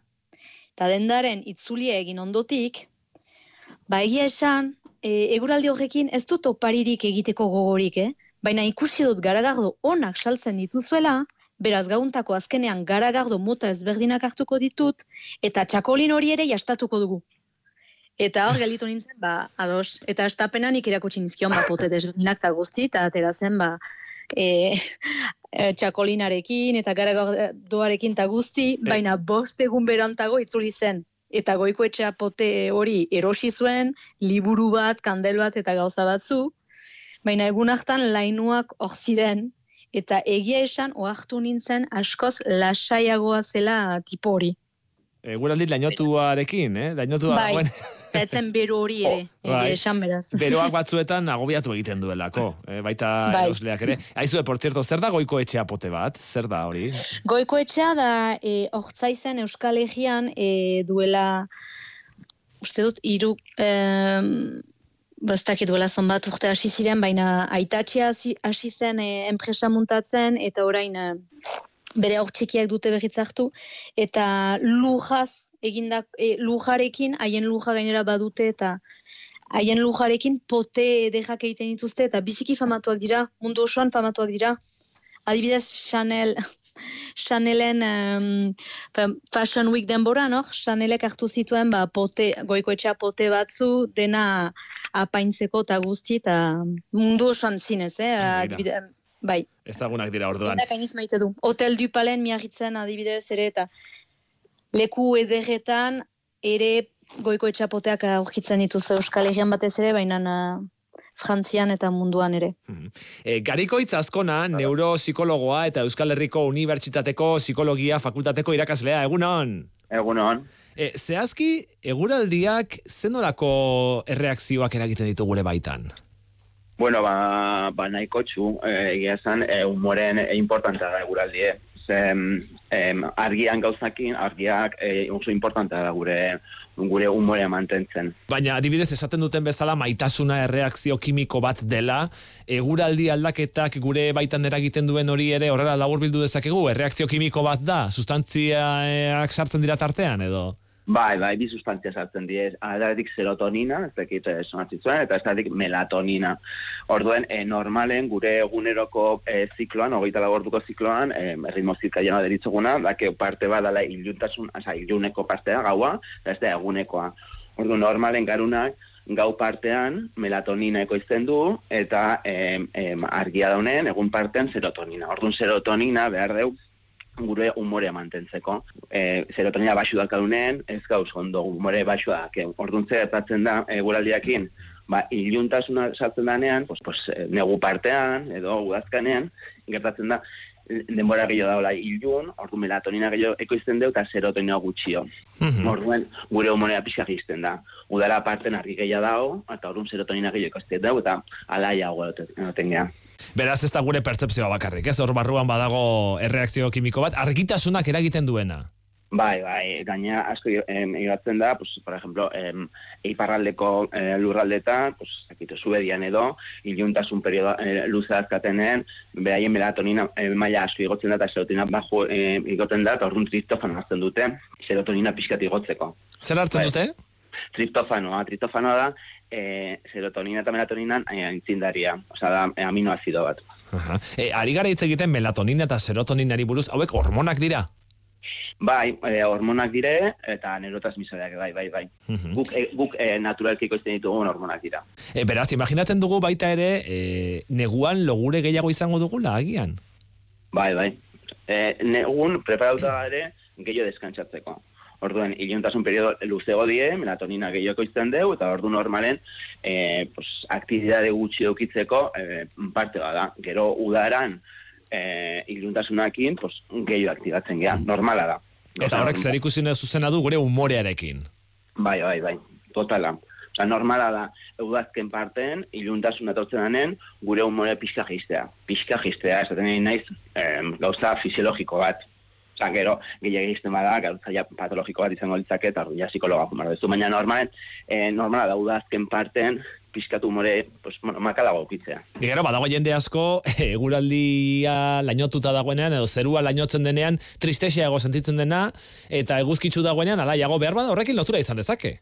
Bai, e, normalen guk e, gauetan melatonina e, ekoizten dugu eta goizetan serotonina. Orduen, e, goizen, goize parten, jende asko dago esnatzeala umore pixka txarrakin izango da. Asko. Serotonina baxu dakate, serotonina baxu dakate. Orduen serotonina gutxina gutxina jumber e, igotzen.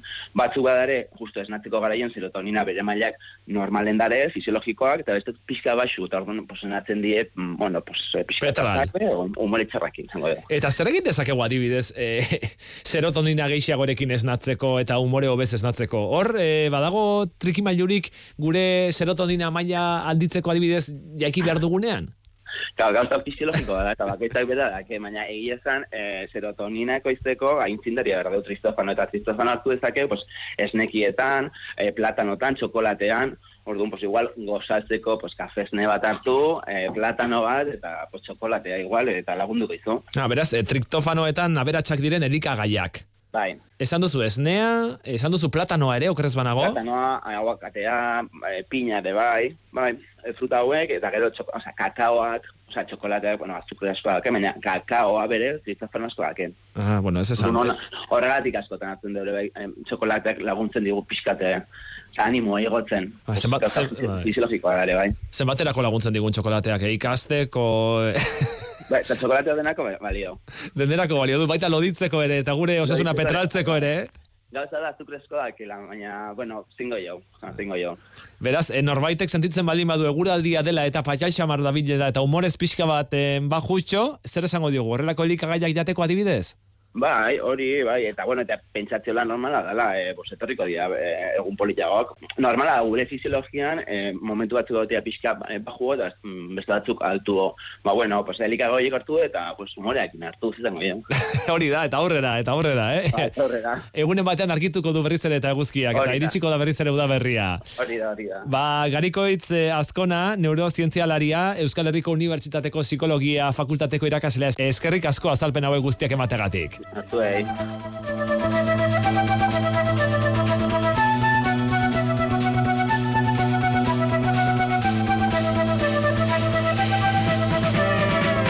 Beraz, badu oinarri zientifikoa, eh? Miren, Julen, badu oinarri zientifikoa esaten ari ginena, eh? Bai.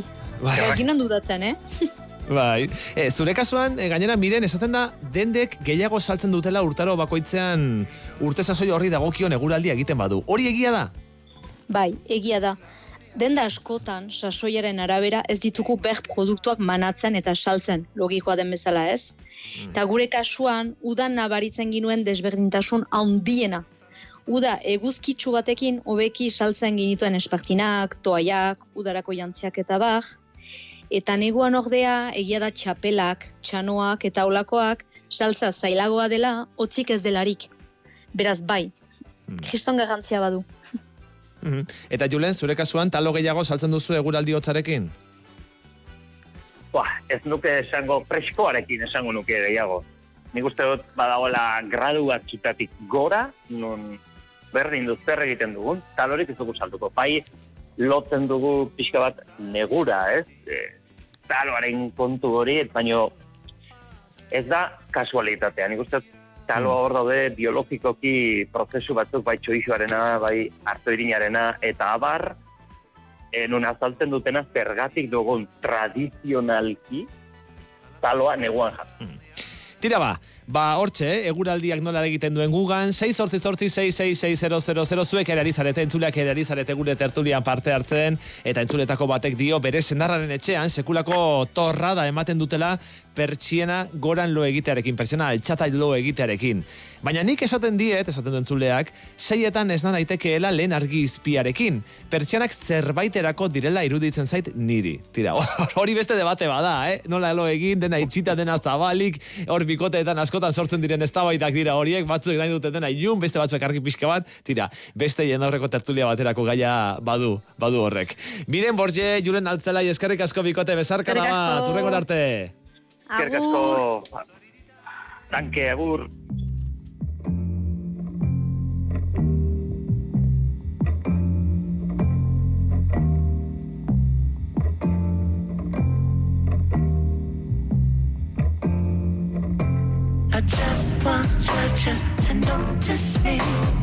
Just want Georgia to notice me.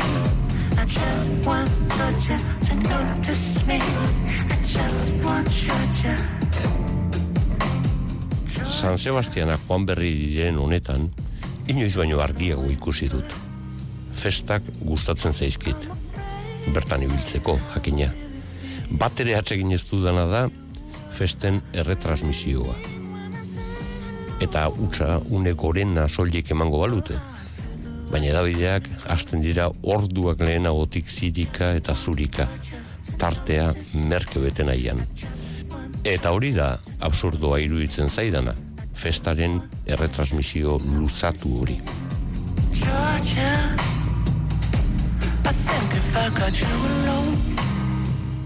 Gauza absurdoen zerrenda bat egiten astea beti da entretenigarri. Nik bat hasi dut.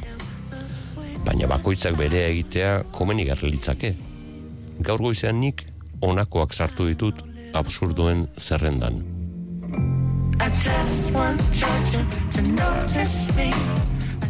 Atenasko ilargia Korintokoa baino ederragoa dela uste izatea. Duela 2000 urte, Plutarkok parre egin zien ala uste zutenei.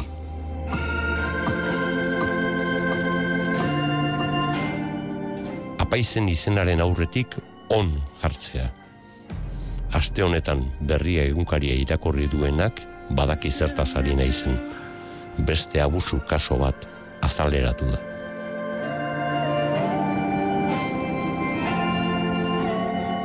Kartzelatako esiak ere sartu nahi nituzke absurduen zailean. Total, zertarako. Benetako lapurrek, bankariek, prestamisteek, bitartekariek, ez dute inoiz kartzelan sartzeko intentziorik azaltzen. Ez dago jarri beharrik, alperrik daude esiek.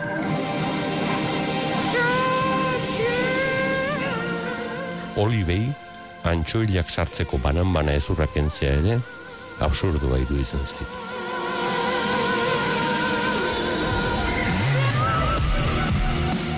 Zenbait udaletako kultura sail edo patronatuen aurrekontuaren erdia baino desente gehiago personalera dedikatzea absurdoa da. Kultura indartzeko personala kontratatzen dute eta gero personal hori ordaindu ahal izateko dirua xautu eta kulturarako gutxirekin geratzen dira. Absurdoa da kalean kamuflajeko arropekin ibiltzea. Normalean, nabarmendu nahi dutenak ibiltzen dira hola.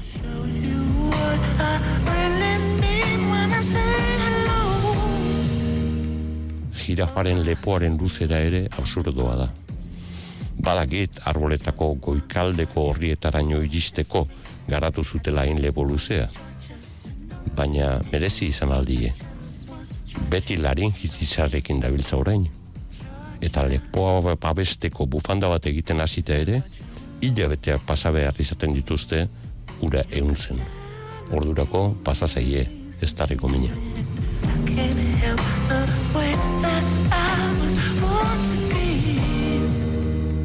Kastru absurdoen artean sartu dut, zien pies edo eun oinena ere, arrastaka ibiltzeko zertarako hainbeste oin. Eta txarrenean jarrita, joaneteak sortzen bazaizkie, pentsa zenbat ordu pasatu behar izatun duten kirofanoetan.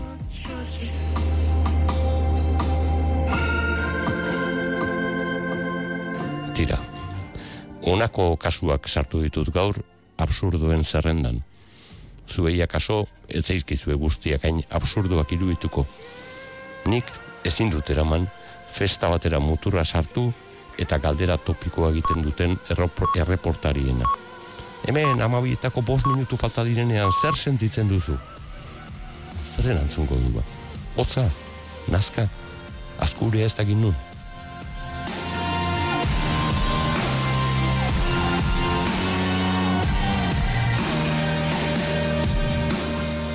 Andoni Egaña.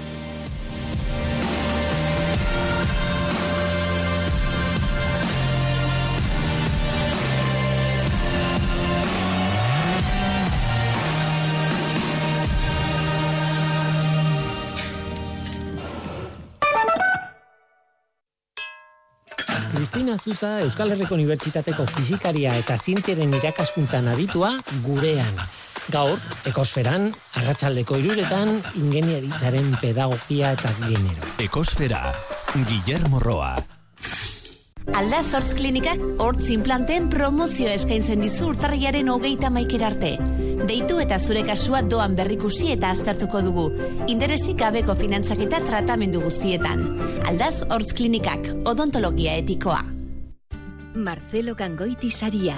Hogeita bost urte baino gehiago, ezkerraldeko eta azken finean Euskal Herri osoko enpresa txiki eta ertainaren garapena babesten. Muskizen urtarrilaren hogeita zazpia. EITB-ren eskutik. Lakturale, ekoizpen integratuko esnea, esnarik garbiena, bazka naturalekin elikatutako behi osasuntzuen esnea. Kalitate gorena, ziurtatua. Eta gainera, oso gozoa dago. Lakturale, zapore osasungarria. Lakturale, nazioarteko zapore gorena 2008 irusaria. Euskadi Irratia.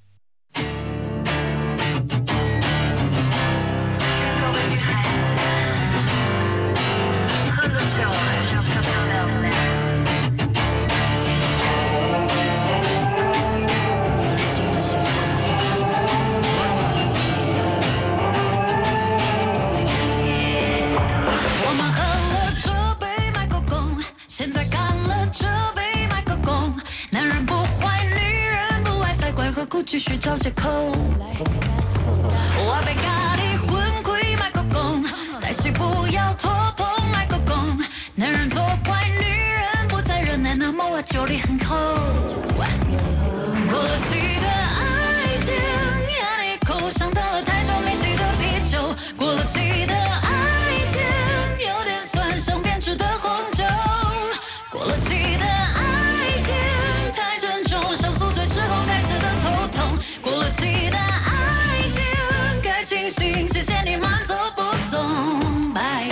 Guk dagoeneko hogeita bi egun dara matzago urte berrian, baina bada Euskal Herrian urte berri eguna gaur, gaur bertan ospatzen ari den komunitate bat.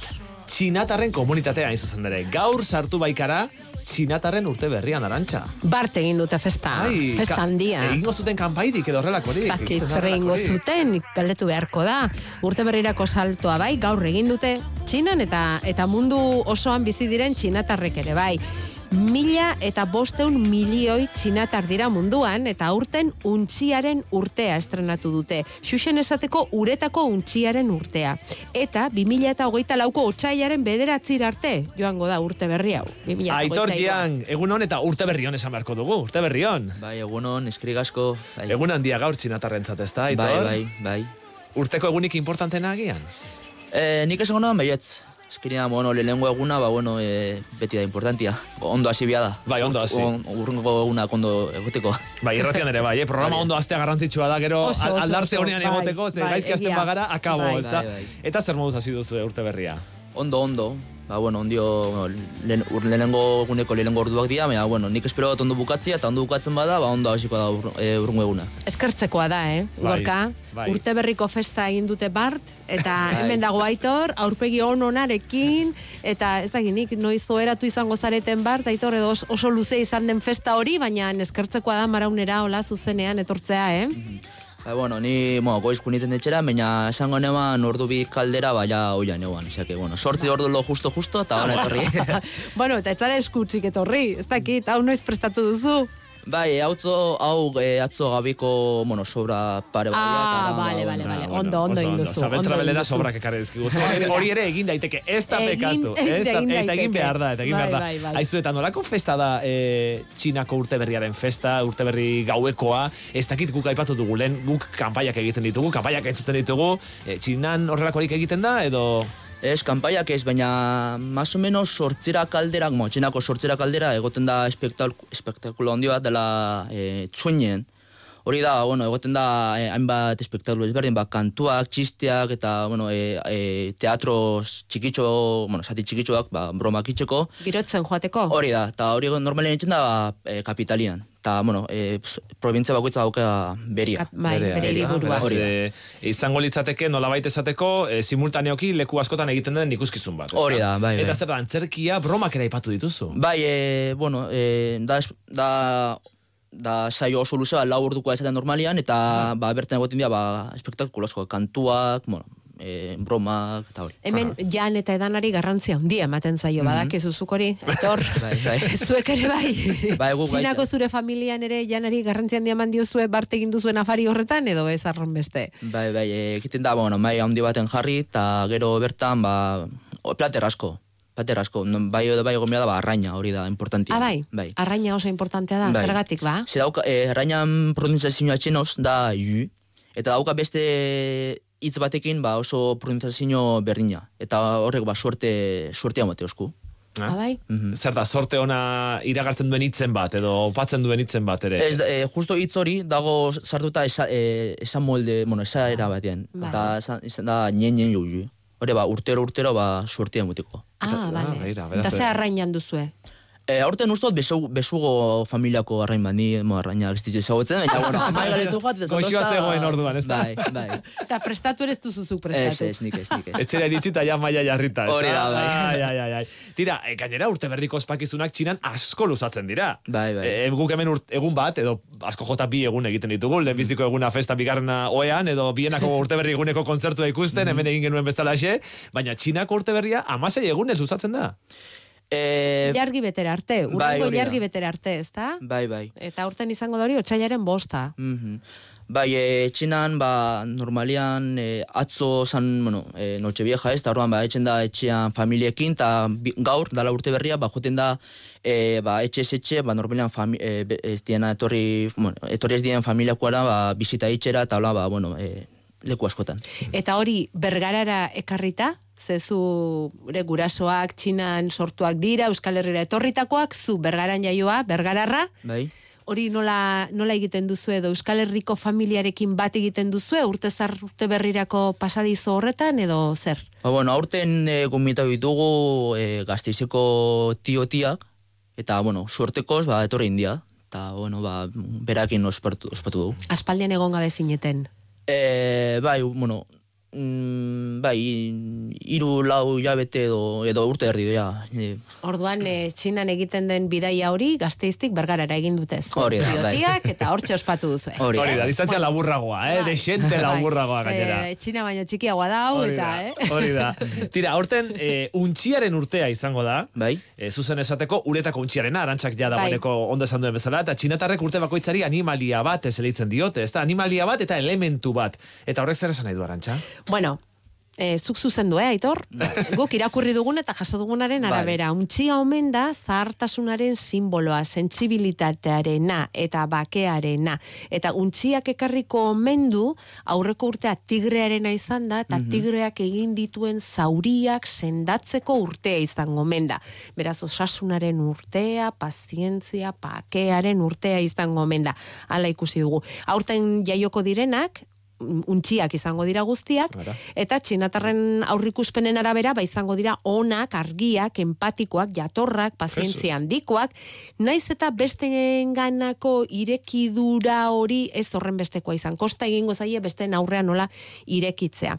Esperantzaz betetako urtea izango da, eta, e, bueno, pertsona onak eta izango dira bai, baina zenbaitetan horrek arazoak ere karriko dizkie, ze ainonak ainonak, ba, batzutan igual tontotzen Inuzente xabarrak ere bai behar bada, ezta? hartuko dituzte eta kontu zibili behar da. Hori Bueno, hori da. da, guk jaso dugun informazioa. Ondo esplikatu dugu. Ba, bueno, nik esango neban bastante asertau ala, bueno, nik koloko gauzak ez ditut asko segitzen, horosko- horoskopoa, eta bueno, nik asko ez da segitzen. Baina, Horoskopoa ez. Ez da, Bai, horos- da horos- horoskopa antzerakua. Ah, vale, vale, vale. Horoskopo txinoa da, esan Hori da, hori da. da. Eta orduan, ba, bueno, e, nik asko ez dut segitzen, baina Ba, nire zure amama... gurasok eta adibidez eta mamak eta... Bai, nire amamak asko sinisten dau, eta uste dut e, bastante asertau dela. Bai. Hor da ona, bai. Bai, baina nori ematen dio, bertakoek txinatarreko ni garrantzi handia ematen diote, ez da? E, bai, nire amama bai nik ez. Zuk ez duzu asko begiratzen Ez, ez, ez. Bai. Ni ja hemen, hemengo kulturakin, ja, ez da.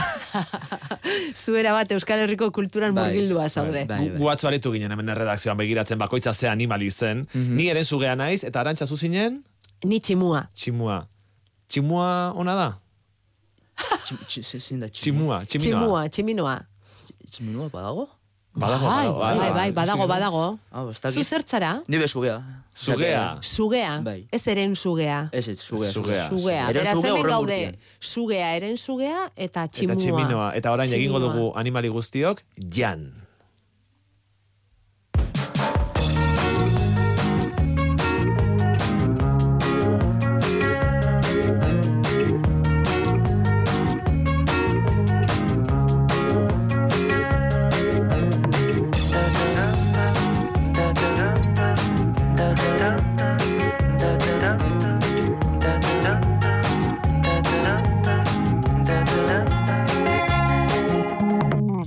Arantxa, ea, ea zabaldu. Kosta zaizu tuperra zabaltzea, Bai, kosta eh? egin zait, kosta egin zait. Bai. Ikusi, ze goxoa. Aitorrek ere dira? zabaldu du, bai. Giosak. Nola? Hori Nola aitorra, hau, giosak. Pasta da. Ez da empanadilla batzu. Ah. Bai, gioza, bueno, di, hemen Euskal Herrian eta bueno, Espainian deitzen jatzuen, baina Txinan e, deitzen dira txautze. Nola? Txautze. Txautz. Bai. Txiautz. Eh, Dira niri empanadilla gogo- batzu? Itxuraletik, Eh, ikusi. itxuraletik ematen du, izaten da ba pasta askotan eh, arragiarekin eta betea, da itxura, eh, itxuraldetik. Bai, e, uste dut Italian izan ravioli Ah, olako. bai, bai, olako bai, zeu bai, zen. horrelakoen tankera hartzen Baina nauek handiagoa dira, eta epelepelak ikusi duzu berotu egin ditugula gorka. Bai, Esan egin baitigu aitorrek. Hau jaterako ondo berotu behar da. Bai bat eta bai bestea. Atzoko afaritik ekarri dizkigu bi jaki txinatar. Bale, hauek izan duzu, izena dutela? Gioza de hemen e, Giozak, giozak, eta eta barruan zertara mate, eh? Normalian aragia, aragia eta berdura pixkat. Ah, begira. Eta, bueno, e, urte berrizetan jartzen da batzutan e, txampon bat, ba, tokatzen jako nahi, ba, hor, e, esateko, ba, suerte honek uka bera urte horretan. Eta txampona, Ze, hauen barruan sartzen da Barruan, txampona? barruan, Eta, eta jan egiten da txampona? Ez, ez, ez, Ah. tokatzen bajatzu, ba, bueno, esateko- apartatu egin behar duzu. Ah, bale, hori da errege opilan egoten den baba bezala, ezta? Hori da, Vale, bai, vale, bai. vale, vale. Venga, hartu bat. Bai, eh, ah, baina palilloa, falta zaizkigu. Ai. Bai, astu jaten ekartzia. Ai, ah, bueno, lasai. Atzo Eh, janta janta, Bueno, bueno. Kasiko Ze hartuko dugu. Bai, hoiz esan diot. Euskadi Ratiko garbitzaileek eskertuko dizute ona zotzik Hau ekarrez izana. platertxo batera aterako izut, gorka. Edo tenedorearen puntan, tori. Emaidazu, emaidazu ahora, horrela. Ame kumeekin egiten duten bezala, Bai, bai. emaidazu, emaidazu. Baina dena osori, dena batera sartu behar duzu. zatitxo Ah, zatitxo zatika, eh? Kontuz bero Bueno, gongo da. bero egongo da, bai, berotzen aritu gara. Hartu zuk ere beste bat.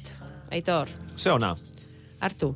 Tori, ea ze tokatzen zaizun zuri. Ze goxoa? oso, oso, oso. Bai, Bai, ze tokatu zaizu aragia, ala barazkiak.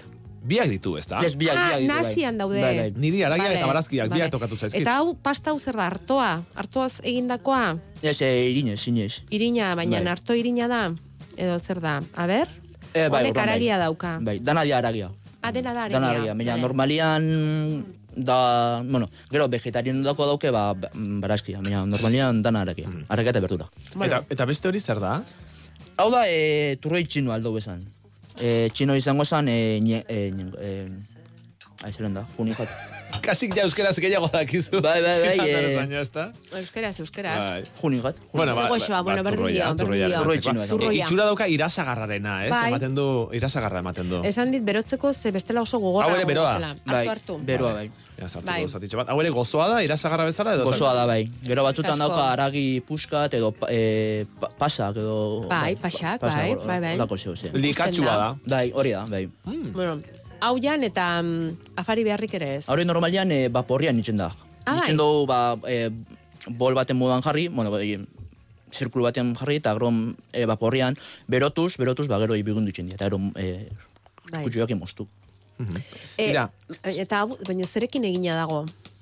Hori denek segit, sekretu. Ez dakizu, sekretua, bai, sekretua. Ama egitzen da. Ai, sekretu handia bota duzu. Beraz, ama ekarri beharko dugu beste egun Bai, bai. Bai, bai, bai, igual bai. Zuek, zuek familian baduzue jatetxea, bergaran jatetxe sinatarra duzue, Bai. Dragon Oriental izeneko jatetxea duzue, Bai. zer moduz moldatzen zarete jatetxean? Ondo, ondo. Ondo. Noiztik duzue? Ba, bergara jo nintzenetik, osea, que 2006 zazpi inguruan. Aha. Eta eta zu aritzen zara jatetxe horretan laguntzen, ezta? Bai, aste bukaeretan. Aste bukaeretan. Beraz, hemendik atera eta segituan korrika joango zara jatetxera. E, bai. Hori da. Hori da. Eta Turroia dastatzen ari naiz. bai. None barruan aragia dauka. Bai, aragia eta pasak, eta normal. Eta gero baitza... E, Gazian bai. astuta. Mhm. Mm. Mhm. Eta eta nolatan etorri zinen Euskal Herrira? Edo bergarara? Mm, bueno, ni hemen jaiotakoa Bai. naiz, baina ama, bueno, gurasuak etoroko ziren, ba, bizitza on bat bilatzeko, nik uste dut. Beraiek txinan nongoak dira? E, herria izango esan txintien, eta, bueno, e, izan, izango da, e, provintzakoa. Hori ikusi dugu, mapan bila ibili gara, Mhm. eta hor dago txinako ekialdean, Bai. ez? Itxasoa harrapatzen du, baina Bai. gero barnekaldera ere sartzen da provintzia hori, Bai. Eta hiriburua zoragarria da. Mhm. Aitor, Bai. leku polipolita da. Bai. Baina nala ere gurasoek erabaki zuten ura utzi eta Europara etortzea. Bai. Ze, claro, e, nik uste mila behatzireun da laro bost inguruan etorreko ziren, más o menos, eta gau, uste uste dut epoka horretan txina, ba, bueno, ez zebien oso ondo, eta orduan, ba, igual horreitxe etorreko ziren.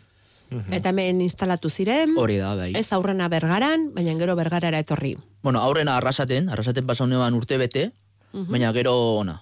Bai. Oso, Bergara. oso urrutirez, arrasate bergara, Hori da, eh? bai. Alboko herrira mugitu Hori da, bai. Bagoienan hor. Hori da. Bai. Bueno, ikusi dugu laku eder bat baduela, ez da, lurraldeak, irla eta guzti, lorategiak, ez? Bai, bai. Eh, goitik dirudien bezain paradisiakoa da?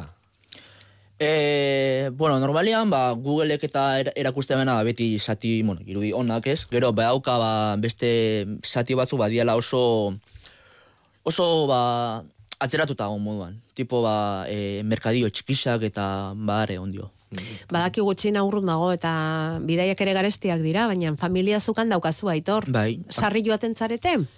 E, berez, ni, bueno, eta ne arrebak, ba, bost urtean behin jumiako ginake e, dene isa berriztera. Ah, e, Kau. txinako nazionalitatea ere badaukazu. gu da- gu ga txinako nahi zetutea. Eta, bueno, txinak ez da lagatzen do, bi, bi nazionetete ukitzen orduan ba, mengua ez dauko, eta orduan dauko txinakoa. Ah. Eta orduan dauko bertako dene isa. Ah. Eta orduan, ba, bueno, esan dute modan, bost urtean behin jumiako ginaketeke e, berriztera. Ura berritzera, Ura bai. berritzera, baina aurten tokau da, bueno, justo COVID egon da, eta orduan, bueno, aurten, ondela bi urte jumean nintzen berriztera, baina COVID eta ezin nintzen jun. Eta orduan, ba, asmoa duko, ba, aurtengo udan jutia, ba, bizita itxera eta ura berriztera. Guero, joango gara berarekin? Joango ginateke, Gorka. eh? bai, e, urrengoan maletan egin guztu lekutxo bat, edo hor... eh, Horrelako gida batekin, eh? Abioiaren e, biltegian edo egin lekutxo bat arantxaren zatetan diretzat, eta gutxintxo txintxo joango gara. Vale, vale. Joango gara horre. Zeian lurraldea. Bai, tekla zapaldu du, COVID-aren tekla Hori da, zapaldu duzu. ze guk begiraritu garenean ikusi dugu buzen ere provintzia horretan dagoela. Eta COVID-a, esaten dutenez, bertan sortu omentzen, edo zero kasua bertan izan omentzen, ez dakit nola bizi izan ote duzuen etxean e, orain irurte hasitako pandemiaren sorrera hori. Ba, bueno, hasieran, ba, bueno, oso urduri, oso keskatuta, ba, bueno, amama eta itxarndare, eta, bueno, ba, ba, bueno, ja din nausia dia. Ez da orduan, ba, bueno, e, esaten jaun, ba, bueno, etxetik isirtetzeko, eta e, guk hemengo, hemen dago kontaktuen bitartez, ba, bueno, igual txinako e, e, jatetxeren batekin kontaktuan jarriko eta berari, ba, e, janaria eruateko etxera, eta berak erostera jun beharrian, ba, bueno, lase, ba, kontaktu gutxi hauek eukitzeko. Eta orduan, ba, ba, bez moduan.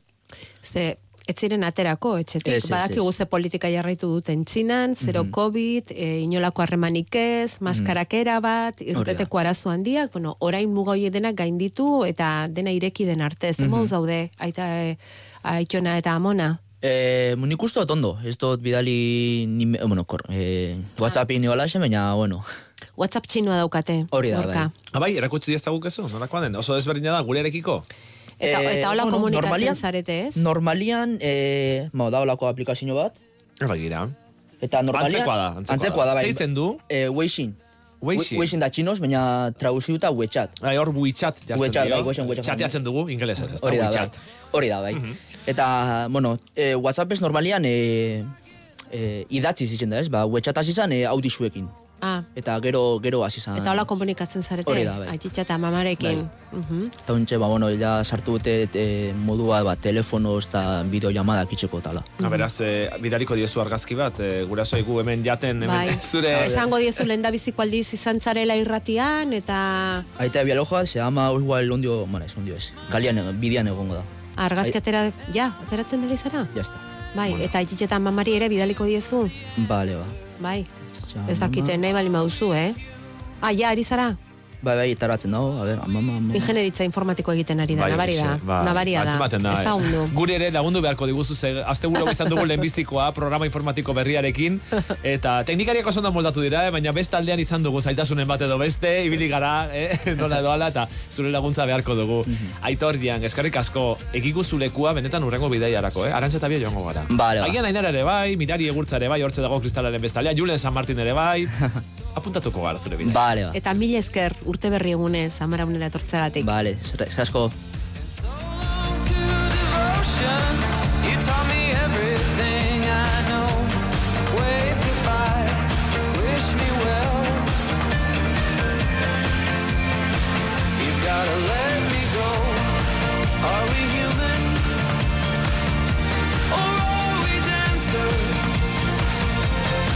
Are we human or are we dancer? Gizakiak ote gara edo dantzariak ote gara horixe dio The Killers taldearen kanta zoragarri honek.